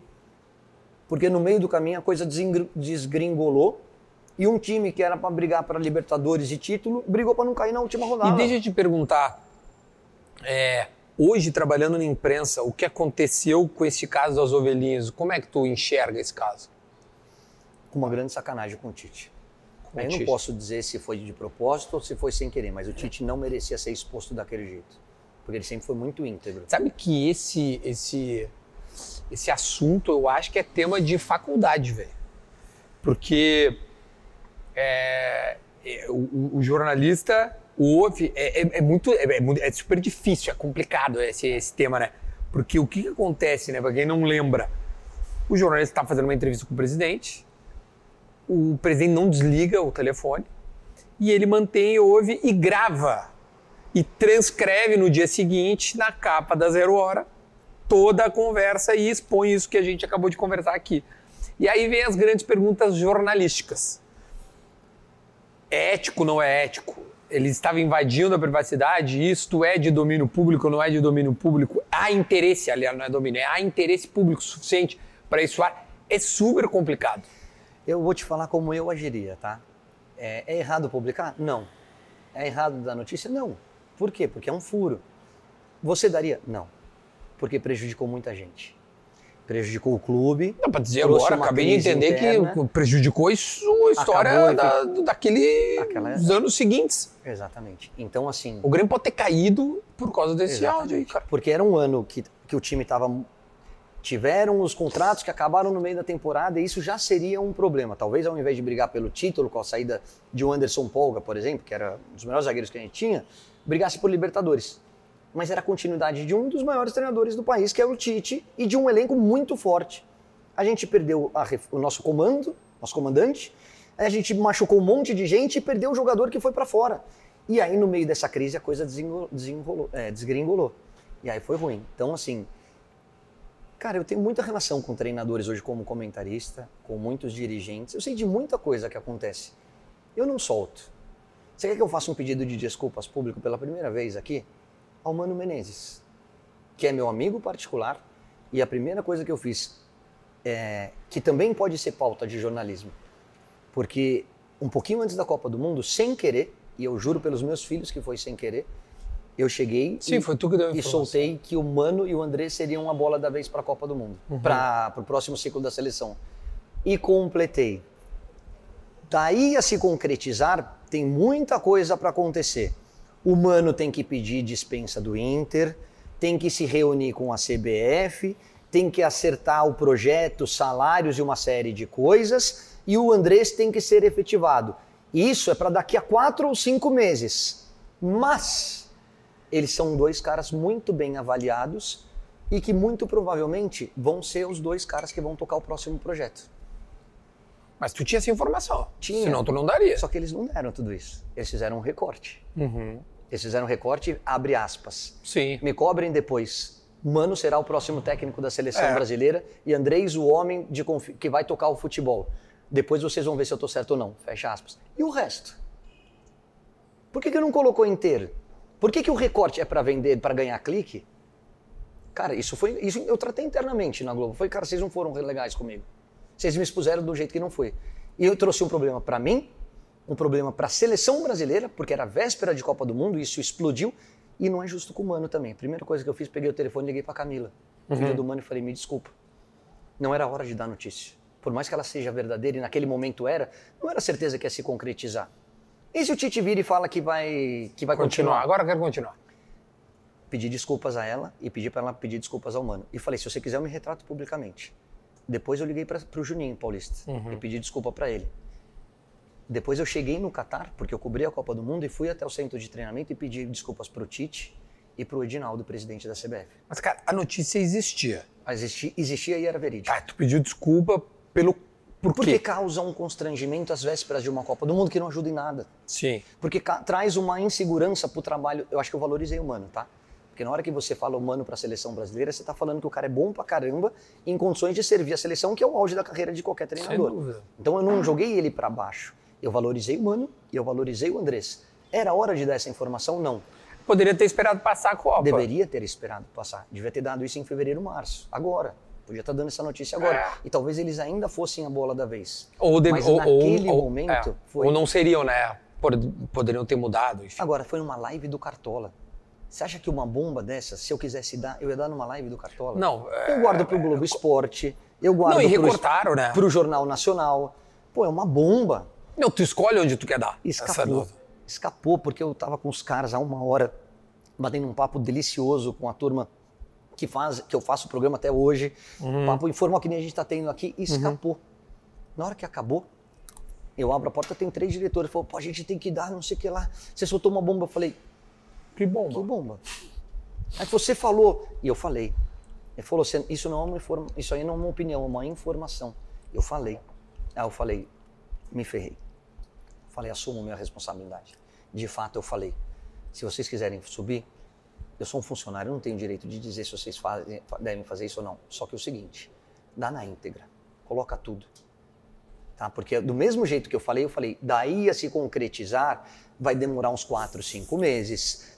Tem que ter, o, Andrés tem que ser efetivado como homem, como homem forte, o Mano tem que conversar com o Internacional, acertar salário, bababá, bababá. Não, a tua é que eu falei, informação é a seguinte: o Mano ponto. é um cara que agrada a CBF. É a bola da vez, ele e o Andrés. E eram. Ponto. Hoje não são mais. Te causou muito problema isso. Não. Mas eu digo e pra Não. ti. Eu não sou da polêmica. Não, eu sei O que me disso. preocupou, é. que me deixou muito chateado, foi trazer algum tipo De- de, confusão para o ambiente da seleção às vésperas de uma Copa do Mundo e trazer algum tipo de chateação para o Mano no Internacional. E ficou bem com todo mundo? Com o Andrei, sim, porque eu já conversei com ele outras vezes depois disso. É, com o Tite, com a CBF, sim, porque fiz questão de ir lá e quando você erra e todo mundo erra, eu acho que você tem que ter a humildade de pedir desculpas. E eles sabiam que a, notícia era verdadeira. Aí que tá a questão. Eles sabem que eu não inventei, eu não especulei, eu não fiz uma Não, fofoquinha. e- e- mas ao menos é, dessa história fica uma coisa positiva pra ti. O tamanho da tua credibilidade. E aí eu, eu- teve muita gente legal na imprensa, porque poderiam falar, ah, o cara tá louco. Não é? E muita gente falou assim, olha, o cara é um cara bem informado. Vamos, É. Mas assim, é, é, ainda não encontrei humano. E não sei como ele É, isso chega nele, notícia. pode ter certeza. Porque a Camila foi minha colega na faculdade e, e eu sei que consome. Então, de alguma Não, forma. na hora que eu soltei, ela pôs um post assim, tô aqui, lim... alguma coisa nesse sentido, achando que vou passar um feriado tranquilo, aí pôs alguma brincadeira, tipo, no salão de beleza, Sim. quando o meu telefone não para de tocar, graças ao querido amigo Caio, que soltou uma bomba para acabar com o meu feriado. Aí eu mandei, falei, cara, desculpa, não era a hora, completamente fora de hora. Mas você falou, né? E aí entra um pouco do canhão foi. que é a Globo e a É, repercussão que a Mas é, eu proporcionou. acho que entra tu também, meu. Porque se. Claro, é uma informação que se qualquer um dá, seria legal. Seria legal, eu digo, é, repercutiria, né? Porque, mano, repercute, seleção repercute. O momento, contexto ali, Copa do Mundo e tal. Mas esse é o teu tamanho, né? Também tem, tem isso aí. Pode ser. Isso é importante. É, mas isso não, não me preocupa. Eu, eu procuro construir minha estradinha como comentarista numa boa. Mas você me conhece, eu não sou um cara da polêmica. Não, não. Isso é- não significa que eu não entre em divididas, como já entrei várias vezes, como entrei com, com a- o Casagrande na, no Bem Amigos. Isso faz parte, faz parte da profissão. E aí eu sempre mantenho a minha linha de educação e de bom senso. Você não é obrigado a concordar comigo, mas defenda o teu argumento com, com- não com inteligência, mas com, com educação. Porque eu acho que qualquer discussão ela é enriquecedora, entendeu? Eu tenho um monte de informação que eu não dou, muitas vezes eu passo para o repórter. Por quê? Porque se vai prejudicar alguém, por que, que eu vou dar? Pô, a gente vive num país de tanto problema, por que, que eu vou trazer mais um para dentro de um clube, Sim. da vida de uma pessoa, entendeu? Então é isso que me incomodou. É, E aí você tem que ficar no olho do furacão, tem calma para esperar passar e, e- e não abre mão das suas convicções. Mas o, o negócio do, do, do Casagrande foi, foi mais bélico do que esse do Mano.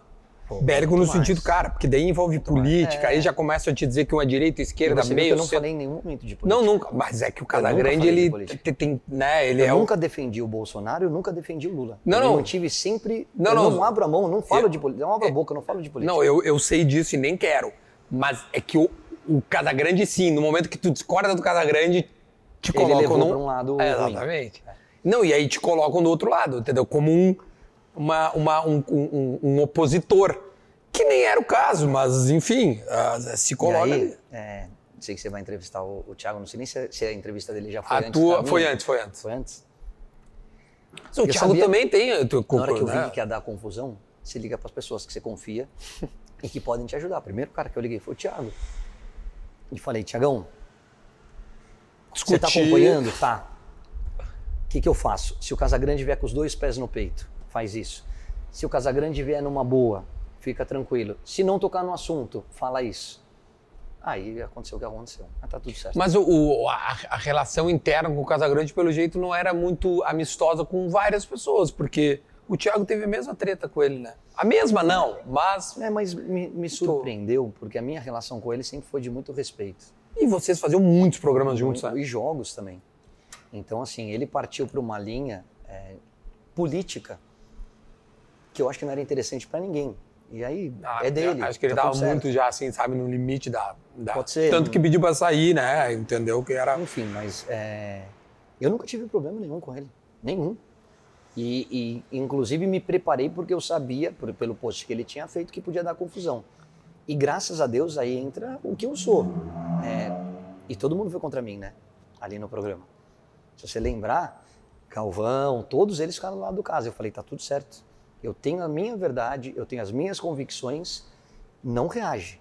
Não entra na dividida E- Isso política. tu conversando contigo mesmo. Não, isso eu me preparei para o programa. E na hora, você acha que eu fiquei numa boa? Você acha que eu- a minha Não. vontade era explodir? Não, imagino. Cara, como qualquer pessoa, você está sendo atacado por todos os lados. Mas eu falei, calma, que é tudo isso que eles querem. E não entra nessa. E eu me mantive calmo. E aí o que me incomodou foi na hora que ele falou, ah, não é a primeira vez. Eu falei, qual foi a outra? Porque aí você está falando que eu estou mentindo. Ou você está falando que eu estou fazendo de cabeça pensada. Qual foi a outra? Ele não tinha outra, porque não era verdade. E aí, graças a Deus que o meu equilíbrio pôs fim à discussão.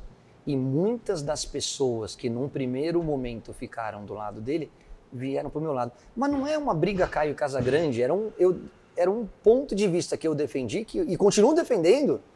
Tá? O Raí, na época, como diretor de um clube como o São Paulo, não tem que entrar em dividida política. Por quê? Porque você não é o Raí, você defende uma instituição. Sim. E as suas palavras têm um peso sobre a instituição. É muito o claro. Raí depois se posicionou politicamente. Então, então parece que eu não estava tão errado. Não, né? não. Tu, tu, tu- E, e outra coisa, tá? Tenho uma relação ótima com o Casa, encontrei ele na Copa do Mundo, não tem nenhum problema depois disso. Com o Raí não voltei a encontrar, mas gravei uma mensagem e falei, ó, Raí, estão criando uma confusão aqui. É, eu me posicionei do que eu acho correto, mas em nenhum momento eu te ataquei como pessoa, tá? E aí não nos encontramos, mas assim, cara, eu sou É muito tá da vestindo a camiseta do clube, Agora, eu sou um comentarista, eu tenho que me posicionar é, também. tem que te posicionar, né? É melhor, às vezes, o cara se posicionar e, e- e- e- entre aspas, ter o, o at- o atrito. O atrito não é uma palavra forte, mas eu digo, tu te posicionar, é isso. O comentarista tem que comentar. E antes do jogo, e, e, e, é, né, eu- principalmente num jogo, antes do jogo, eu digo, cara, eu acho que fulano é o favorito, tá? Não falar o óbvio. Eu- ao menos o cara que quer tá consumindo. Pô, eu quero saber a opinião do Caio. O comentarista antes, o analista depois, porque daí ele vai Lógico. analisar algo de repente eu não vi, né?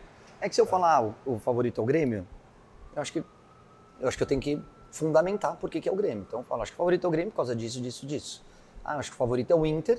Não, e eu causa quero disso, que tu me disso, disso, quem é o favorito, entendeu? porque se tu Pra dissesse te que- fazer refletir. Ah. Você pode concordar ou não, mas eu tenho que te fazer refletir. Por que que ele está falando isso? Eu acho que esse é o meu desafio. E é difícil. Ah, é, mas é gostoso, né? Tu tá há muito tempo já de comentarista. 15 anos, como comentarista da Globo, 15 anos já. Porra, é muito tempo. Bastante, né? E, e, e vem cá e. hum, é, Eu tenho que entregar. Olha aqui. Antes da gente, é, eu sou- antes da gente ir embora. Só pra saideira. É, tem um lance que eu acho muito curioso. Bota o Caio jogando de goleiro. Tu lembra disso? Pô, inesquecível meu dia de goleira. expulsando o goleiro do Flamengo, Clênio. E agora quem é que vai pro gol? Tem que botar o jogador de frente. Deve ser o Caio que vai pro gol, porque era um jogador que já no São Paulo gostava de jogar no gol. Não sei se vai ser isso. Vai ser muito interessante para a atuação do Caio no gol. Henrique pode bater pro gol, saiu o chute, Caio!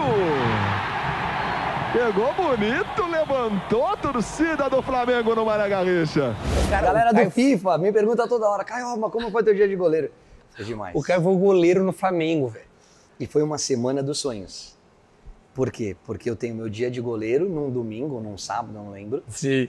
E sinceramente, eu não tinha ideia que ia dar aquela repercussão toda, cara. Eu- toda vez que o cara vai Eu eu gol, é era muito goleiro fuder, do rachão, cara. E aí, a gente tá perdendo de 1 a 0 só pra contextualizar. Dá pra, fica tranquilo, dá pra ficar mais uns 20 minutos. Tá. Porque a, resenha tá boa, né? eu chego e eu era o goleiro do rachão. O rachão é o último treino que você faz antes da- do jogo.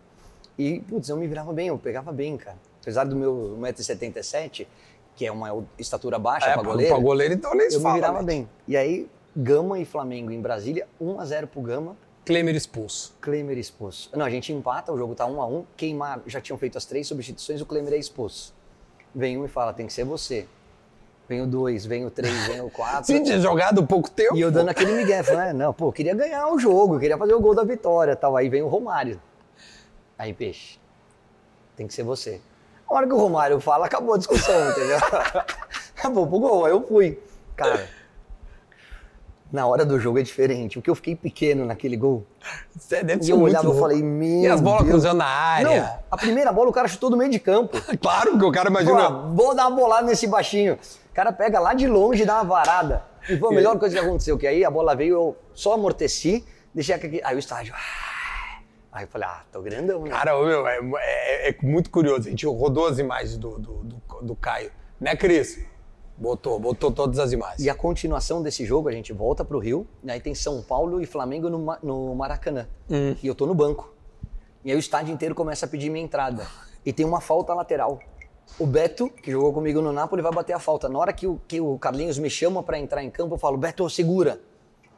Ele autoriza a substituição, eu corro pra área, o Beto bate a falta, no meu primeiro toque na bola, eu faço gol de cabeça, acabou 1x0 pro, pro Flamengo. Caralho, Então é velho. a semana perfeita, é a semana que eu vou pro gol, não tomo gol, a torcida começa a me idolatrar e eu vou pro jogo contra o São Paulo e faço o gol da vitória no meu primeiro toque na bola. Ah, isso é maravilhoso. É Uma legal. salva de palmas para a história da semana perfeita de Caio Ribeiro. Legal, foi legal. Isso é muito bom.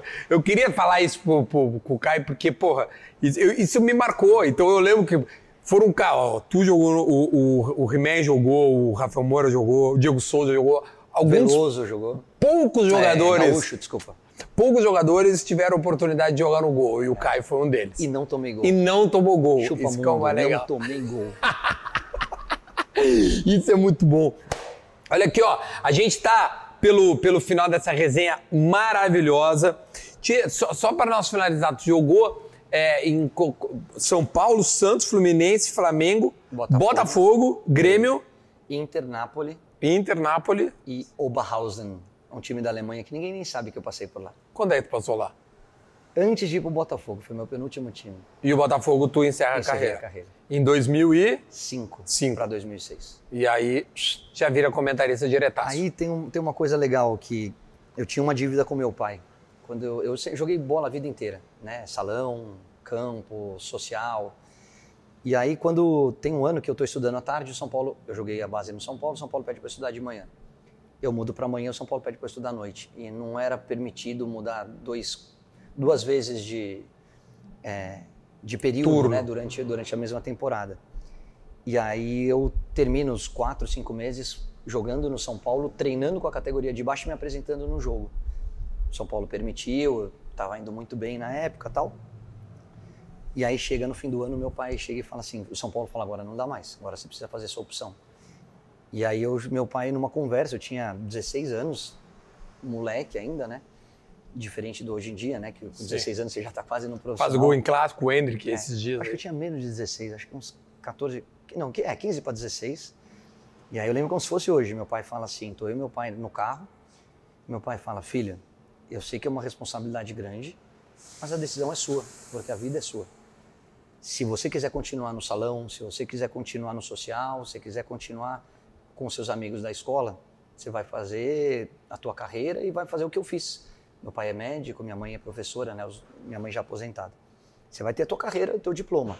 Se você quiser ser jogador e as coisas estão acontecendo muito bem pro seu lado, a gente vai te apoiar 100%. A gente cria uma estrutura aqui e você vai estudar à noite. Você vai abrir mão dos teus amigos, da namorada do colégio, dessas coisas, vai sacrificar um pouquinho tua vida pessoal e corre atrás do teu sonho. E eu falei, pai, eu quero ser jogador. Nunca pensei em ser outra coisa da vida. Ela falou, tá bom. Então eu e tua mãe vamos criar uma estrutura para você terminar o colegial. Eu estava no primeiro colegial, tinha que mudar de colégio para o segundo ano. Na época era primeiro, segundo e É, terceiro. e terceiro, eu sou dessa É, época. hoje mudou. E aí ele falou, só que eu quero fazer um, um trato com você. Eu falei, fala. Ele falou, eu te dou a estrutura e um dia você me devolve um diploma de faculdade. Isso me marcou muito. De falei, faculdade? De faculdade. Então tu te Porque forma no colégio época. colégio, é. Ah, tá, tu iria terminar. E aí eu falei, e naquela época não é o calendário como é hoje em dia, era muito difícil. Eu falei, pai, por que, que é tão importante uma faculdade para você? Pô, eu não queria fazer a faculdade, eu queria jogar bola. Sim, eu queria- claro. Não vou ser hipócrita aqui e falar, não, claro, pô, me, me prepara. Não, você quer jogar bola, você não, não o quer cara estudar. só meu. pensa em jogar bola. E aí ele falou por dois motivos. Primeiro, que com um diploma de faculdade, se algum dia você tiver algum problema, se você for preso, é, você tem um pouquinho mais de, de recurso, enfim, para lidar com, com as rasteiras que a vida vai te dar. E segundo, porque um dia você vai ser pai. E o pai é um espelho para o filho. E as suas atitudes refletem muito da educação que você vai passar para ele. E na hora que você chegar para o teu filho, o teu filho não quiser estudar, você vai falar, não, mas eu estudei. E aí ele falou uma coisa que me marcou até hoje. Ele falou, além dessa relação que eu tenho com meu pai hoje, com o meu filho, ele falou, se muda a, educação, a, a, a vida de um país através da educação, não é através da bola. É estudando, é tendo bons exemplos, tendo boas atitudes. Então, não sei se vai ser daqui a 4, 5 anos ou daqui a 20 anos, mas um dia você me devolve um diploma de faculdade. Falei, tá combinado. E aí, em 2006, quando eu paro de jogar, eu me matriculo na faculdade de gestão do esporte e já sou contratado pela Rádio Globo. E esse é o motivo de eu parar de jogar. Então, eu falei, então, vou me dedicar a isso. Eu fazia os jogos pela Rádio Globo e a gestão do esporte pela São Marcos. E me formo como gestor e devolvo o diploma, que era a minha parte do acordo do meu pai. Que baita história, Tia. Então hoje tu é um profissional da bola completo. Imprensa, ex-jogador e um gestor profissional. É, eu tenho diploma, eu poderia hoje assumir um time, vai. Não quero, Sim. pelo menos por enquanto. Calma, gente, eu não Mas, quero. que nem, pô, você vai ser treinador, eu gosto dos teus comentários de vai ser treinador. Não é o momento também. é. Quero ver meus filhos crescerem, quero ter o meu tempo para ficar com eles, mas tenho diploma, poderia. Eu acho que isso é legal, né? Você ter todas as experiências. Então eu tenho Não, a, é um questão baita. teórica e tenho a questão Total. prática da vida dentro de campo e dos estudos. Antes da gente ir embora para nós finalizar essa brincadeira, é, cite um bananão atual. Que- quem é bananão? O que é ser um bananão? Bananão foi uma brincadeira com o Thiago Live, porque eu não falo palavra. Dentro de campo eu falava, tá? Então eu não falo nem dentro de campo, não. Dentro de campo saía um ou outro. Porque aí é, você tá no seu limite emocional. Mas fora de campo eu não falo. E aí eu sempre falava, ah, isso é um banana. E aí o Thiago, numa matéria do Globo Esporte, falou, na escala máxima de palavrões do Caio está o bananão. E aí pegou. Então tem um pouco de carinho, tanto que no Boleiragem hoje a gente tem Sim. o quadro do bananão da rodada tal. Mas, ó, é... atualmente, e, e os pedidos de desculpa dele não me convenceram, o presidente da La Liga. Esse é um bananão. Ah, esse cara é um idiota. Porque o que o Vinícius. Júnior vem sofrendo por conta É. da cor da pele na Espanha é surreal e poderia ter sido evitado. Se lá atrás, quando a torcida do Atlético de Madrid fez o que fez, ele tivesse punido os torcedores e multado o clube, fechado as arquibancadas, dado uma multa, perdido o ponto, eu tenho certeza que ali teria um basta. E Vini, cara, que orgulho. Que sinistro, né? Eu acho que ele mudou a forma das Bah. pessoas verem o esporte e tomara que, que tenha um pouquinho mais de Não, eu acho que ele, eu acho que ele botou uma pulga atrás da orelha na Espanha inteira. Acho No que ele mundo, mudou né? o país. É, mas foi sinistro. Ah, tem uma- um assunto só que ficou pendente. Tu vai comentar o, o- a, a- a Copa do Mundo Feminina, que é algo significativo, né? Porque a Globo vai transmitir, ou seja, vai ter uma visibilidade gigantesca. Claro, não é novidade para ninguém, já existe Copa do Mundo e tal, o Brasil. Mas é a primeira vez que tu vai comentar ou isso não é algo ah, tão novo para ti e como é que tu entende que isso vai repercutir na para ti, né, como como em termos de diferença, como é que é que tu tá trabalhando ser comentarista do futebol feminino? Cara, muito orgulho. Não é novidade para mim, porque eu já fiz acho que duas ou três Olimpíadas, fiz inclusive. Sim, aí resbala todo tipo de futebol, né? E fiz a última Copa do Mundo, que a gente perde da França, batemos na trave, a Copa do Mundo foi na França. Uhum. A seleção delas era muito forte, mas a gente. Ah, um dia teve a bola. Não, foi. É, não lembro. Teve a bola do empate no finalzinho. Ludmilla? Não, cara. Não foi Amanda, esqueci. Mas enfim, era a bola do empate no pé da jogadora do Brasil para botar para dentro e, e acabou errando e aí levaria o jogo para prorrogação, enfim, para os pênaltis. Acho que a gente teria a chance que a seleção era muito boa. Mas é o grande evento da temporada, né? Cara, uma Copa do Mundo é especial. Quando você Cara, não, isso trabalha é uma com Copa futebol, do Mundo, né, cara? É uma Copa do É Mundo. gigante. E assim, eu acho que o futebol feminino finalmente está tendo o respaldo que elas merecem ter. E quando eu falo em respaldo, tem a questão dos patrocínios, porque aí você consegue pagar essas para que elas vivam só de futebol. Que era o que a gente não tinha há pouco tempo. Tem a questão da visibilidade, E aí a Globo, por exemplo, está transmitindo a reta final do Campeonato Brasileiro na TV aberta.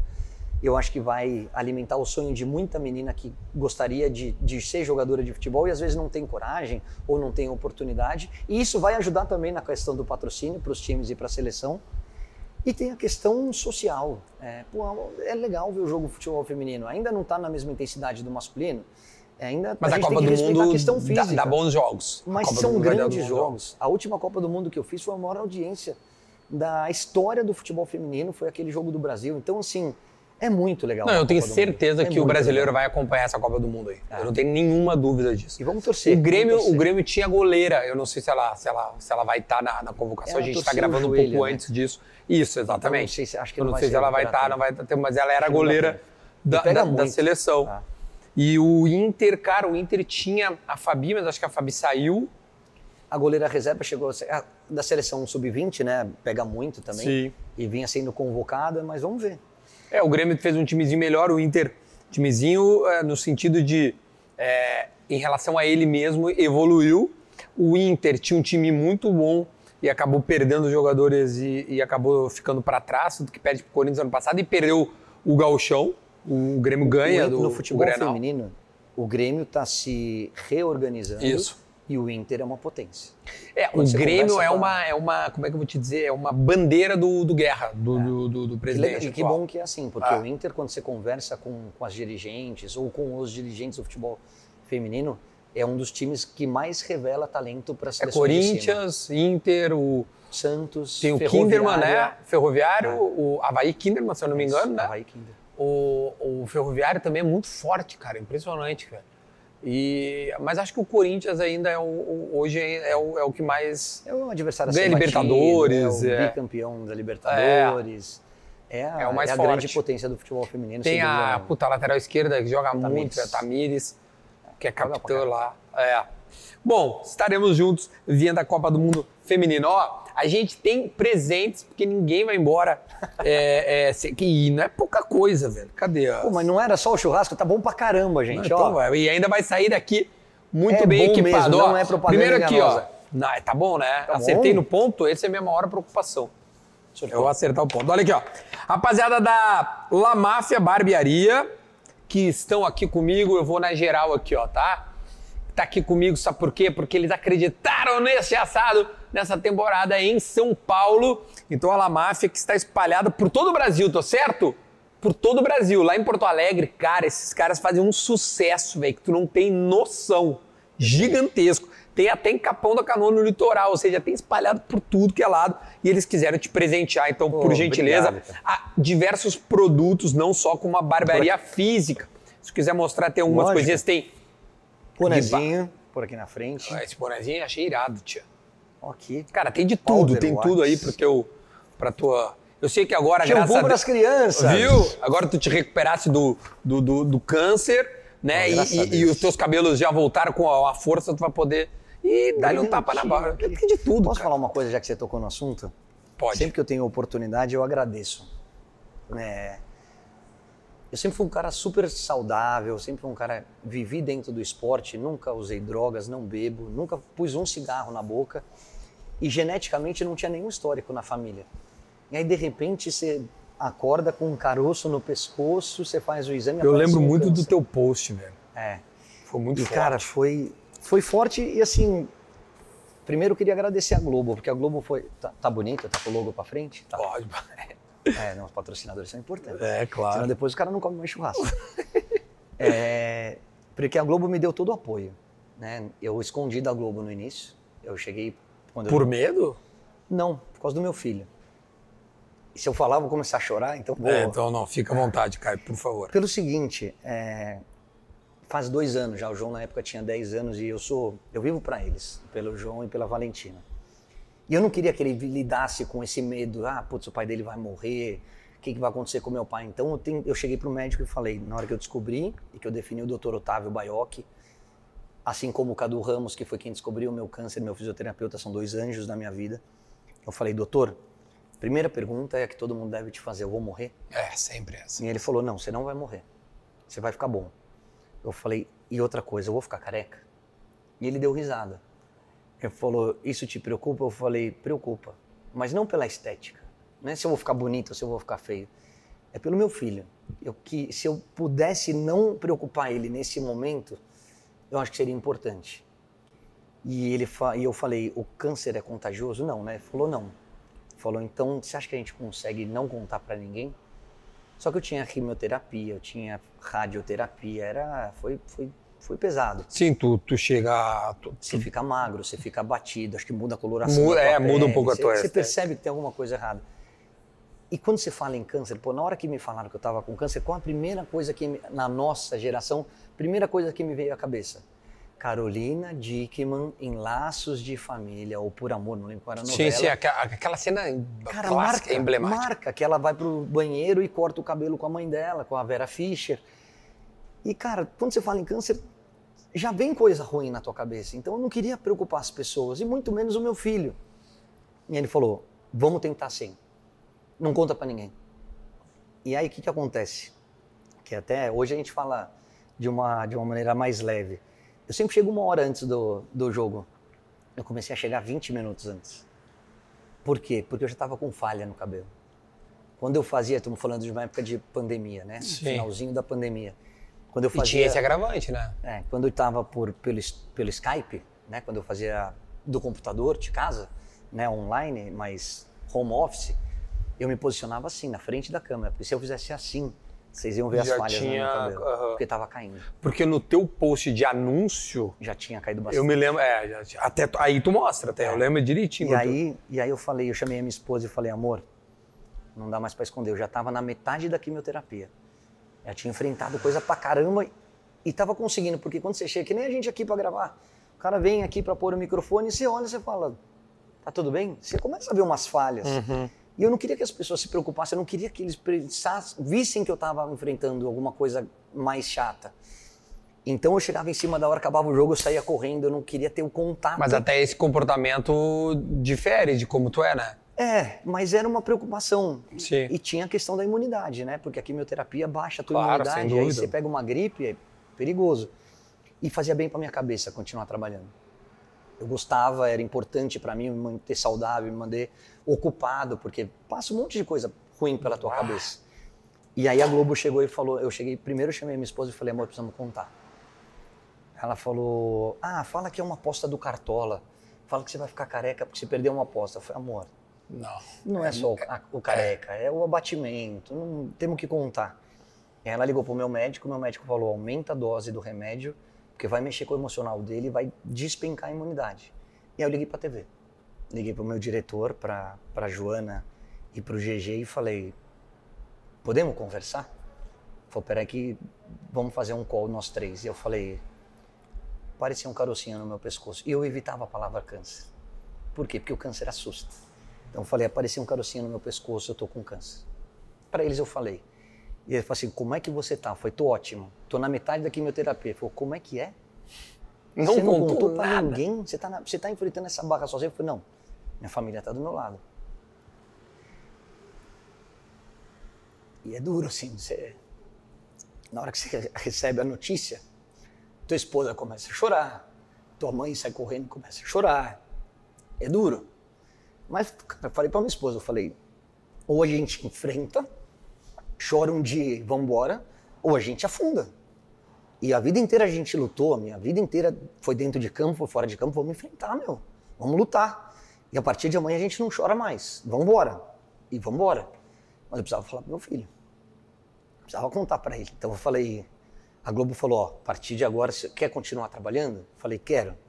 Foi então continua. A gente vai tirar toda a estrutura, só que você não vai mais poder trabalhar do estúdio. Você vai fazer de casa. Até por uma questão de leis, é, a partir do momento em que a gente sabe que você tem uma doença, você vai ter que se resguardar. Falei, tá tudo certo. Falou, como você quer dar essa notícia? Falei, eu falo uma vez. Deixa eu falar sobre a doença uma vez e depois eu vou sair, vou cuidar, vou fazer as coisas que eu tenho que fazer e depois quando eles me, quando vocês me virem de novo eu vou estar zerado. Ela falou, tá bom. E ela marcou o Globo Esporte com o Felipe Andreoli. Só que no final de semana tinha só um Brasil e Argentina na TV Globo e eu escalado pro jogo. Então o que, que eu fiz? Eu conversei com meus diretores, liguei pro Galvão Bueno, contei pro Galvão e o Galvão falou: Você enfrentou muitas, muitos jogos difíceis, muitos marcadores, mas esse é o jogo mais importante da tua vida. E você vai vencer. E eu sou muito grato por essas palavras de incentivo do Galvão, mas eu precisava dessa, por consideração, até pela nossa amizade, por tudo que, a maneira como ele sempre me tratou, eu falei, Galvão, mas eu preciso tocar no assunto no jogo. Eu falei, vamos embora. E aí eu vou pro jogo e ele fala, vocês devem estar estranhando que o Caio não está aqui. O Caio está de casa. É porque o Caio está enfrentando uma batalha que eu tenho certeza. E aí a gente anuncia, mas a matéria do Globo Esporte já tinha ido hora no sábado e o Galvão fala no domingo. Só que antes do anúncio eu precisava falar pro meu filho. E aí eu falei, filhão, vem cá, vamos conversar. Eu já estava dois meses que eu não saía de casa, quimioterapia no hospital, perdendo o cabelo. Então você dorme, você olha o travesseiro tá cheio de cabelo. Você senta na sala com eles, o sofá tá cheio de cabelo, então você bate para eles não perceberem e tal.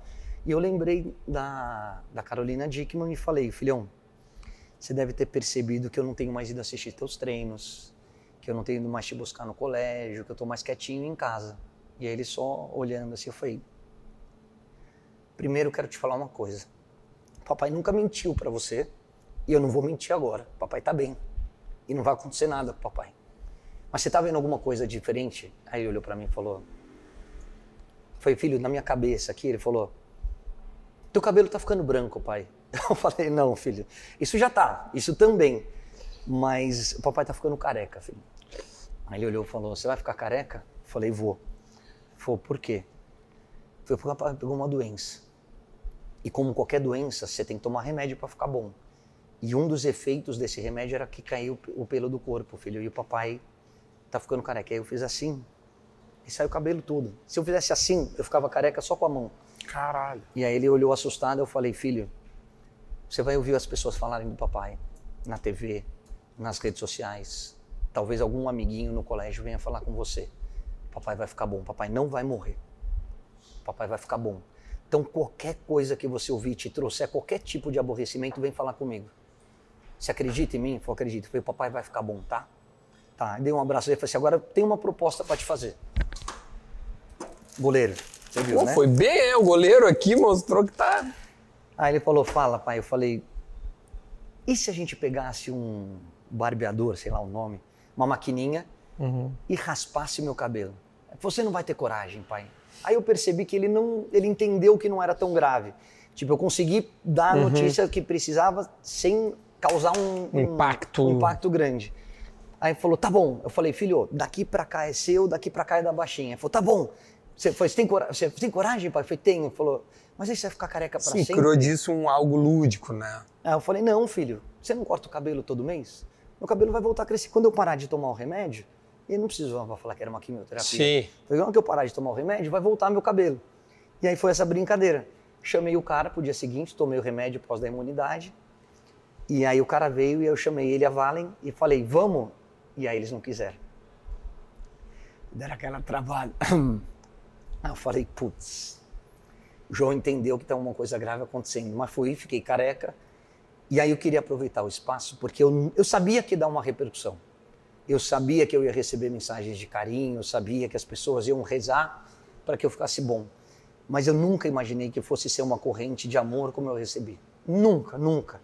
Assim, num nível surreal, de das pessoas me pararem na rua, eu já estava careca, para dizer, Caião, estamos rezando por você, pessoas que eu nunca vi na vida, de fazer o Caioba, e eu fiz questão de fazer o Caioba Soccer Camp, é um camp que eu faço para as crianças de 5 a 14 anos, É, e já já a gente vai fazer no Sul também, né, você vai me ajudar. Vou, tá comigo, deixa essa. E aí a- as pessoas chegar, as crianças chegarem, foi uma explosão. Nós colocamos 300 crianças, fechamos um hotel para fazer.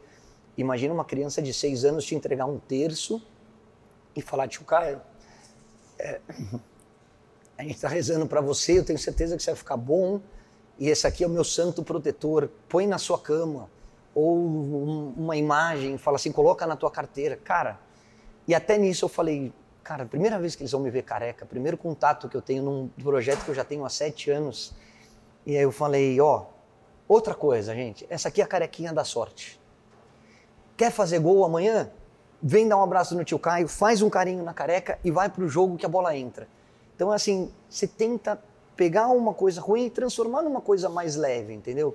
Por isso que eu gravei esse vídeo que você falou. Eu falei, cara, Eu será dele que eu não posso influenciar a vida das pessoas de uma maneira um pouquinho mais otimista? Eu não quero preocupar ninguém, eu quero avisar porque é importante, porque a verdade tem que ser dita por mim. Mas não tipo, gente, eu tô mal, gente. Ninguém precisa saber as dores que eu vivia no dia a dia, os desconfortos da quimioterapia. Isso é meu, meu e da minha família. Mas eu sabia que eu ia ficar bom. E eu tenho certeza, minha esposa tem uma frase que ela, que ela usa muito, que é uma frase impactante. Ela fala: As crianças te curaram. E eu acredito mesmo que as crianças me curaram, porque eu sou muito família. E se você perguntar quais as duas paixões que você tem na vida, o esporte e as crianças. E assim, eu recebi tanta mensagem de carinho que eu tenho certeza que, que me tornou mais forte para enfrentar tudo que eu enfrentei e hoje está aqui, cheio de cabelo, é, mais gordinho, né? Que essa fase é ruim, porque você perde peso, você tá voando. Aí depois você fica bom, o peso volta. Mas tá tudo bem, graças a Deus. Obrigado, essa aí foi muito foda. Tudo isso porque a La Máfia veio e aí, e aí transformou. Eu chorei aqui que nem um ó. Além disso, para nós cortar qualquer tipo de problema, tá? Agora sim, hein? Espero que tu use, que tu faça um bom uso. Deixa eu manuseá-la rapidamente. É Com uma faca- cautela, por favor, porque se com corta a imagina exatamente. eu. Uma faca Dávila é a faca que eu uso, tá? A faca oficial da assado. Cuidado com esse fio, cara. Só te digo isso. Ela tem, Não, pode deixar. ela tem é, é, garantia vitalícia. Ela é incrível essa faca, tá? É de fato um- uma obra. Obrigado, obrigado. É uma faca artesanal. Dávila é a hein? mesma que eu uso, tá aqui a minha, ó. É, aliás, é bem parecido até, né? Eu até tenho outra aqui também, ó. Eu tô sempre com as minhas Dávilas. É, Isso tudo é aí. meu, tá? Vou por aqui É, só isso tudo é do- meu. E aqui tem uma chairazinha também pra colocar. Gente, que assado espetacular, velho. Olha, tô muito feliz que acabei ainda chorando, velho. Mas faz parte de tudo. Mas é um Caio, choro bom, é um choro de é, final bri- feliz. é, obrigado à Rede Globo, que liberou o Caio, ao Luiz, né, e toda a rapaziada lá, né? A Globo é minha parceira nisso e sempre entende e libera seus talentos. Eu te pedir pra gente finalizar, primeiro, se você gostou aí, obviamente, comente, porque tem vários assuntos legais que nós conversamos, mas eu ia dizer assim, eu sempre peço para o meu convidado é, é, citar uma palavra, citar alguma coisa, a, a tua, a tua esposa citou alguma coisa que até poderia virar comentário, mas enfim, quero que algo possa vir de ti para a gente saber que a rapaziada chegou até o final, até essa parte que é agora. O que, que eles podem comentar no vídeo do teu assado que tu gostaria de deixar de mensagem para eles? Cara, a O mensagem... que tu quiser. A mensagem que Palavra, eu sempre- pensamento, o que tu quiser. A mensagem que eu sempre procuro passar é assim: é, seja honesto e trabalhe, corra atrás dos seus sonhos, porque se você for competente e tratar as pessoas com, com o respeito que elas merecem ser tratadas, as coisas acontecem, as coisas viram. Agora, as pessoas, para chegar ao final desse vídeo, é, você fala assim, um título, é, abre aspas, as crianças me curaram. Aí, ó. Viu Fecha só? aspas. As crianças me curaram. Se você comentar isso, eu tenho certeza. Depois o Caio vai ver todos os comentários. E ele vai ver quem é que chegou até o final, tá? Que obra esse assado. Eu tô muito feliz. Eu sabia que a temporada de São Paulo ia ser uma temporada diferente. Obrigado aqui aos meus parceiros Dávila, La Máfia, Prato Fino, Bela Vista, Gimo, a rapaziada aqui também, claro, Esportes da Sorte, minha parceira, e também essa carninha maravilhosa aqui da PMI, que é a, a Las Piedras, um frigorífico uruguaio. Eu tô bem, velho. E a galera do bem. Dom Bravo, porque a, É verdade, essa velho. churrasqueira aqui é brincadeira, hein? Que tu essa achou? grelha, forno. Acho que até eu, se resolver assar uma carne, sai alguma coisa boa. Eu não A gente tá aqui diretamente da Dom Bravo em São Paulo. Pesquise aí a Dom Bravo, faz parrilla. Se você quiser a sua parrilla, procure a Dom Bravo. A gente vai ficando por aqui, Caio. Muito obrigado, de verdade, cara. Adorei Prazer. mesmo de coração. Muito bom falar com tá, você, Ó, vários amigos seus já passaram por aqui e sempre falam muito bem de ti. O Vilani é um deles, viu? Te Vilene ama é de paixão. parceiro. É, eu também. Te amo, amigo. A gente vai se despedir desse assado paulista e volta numa próxima oportunidade. Tchau!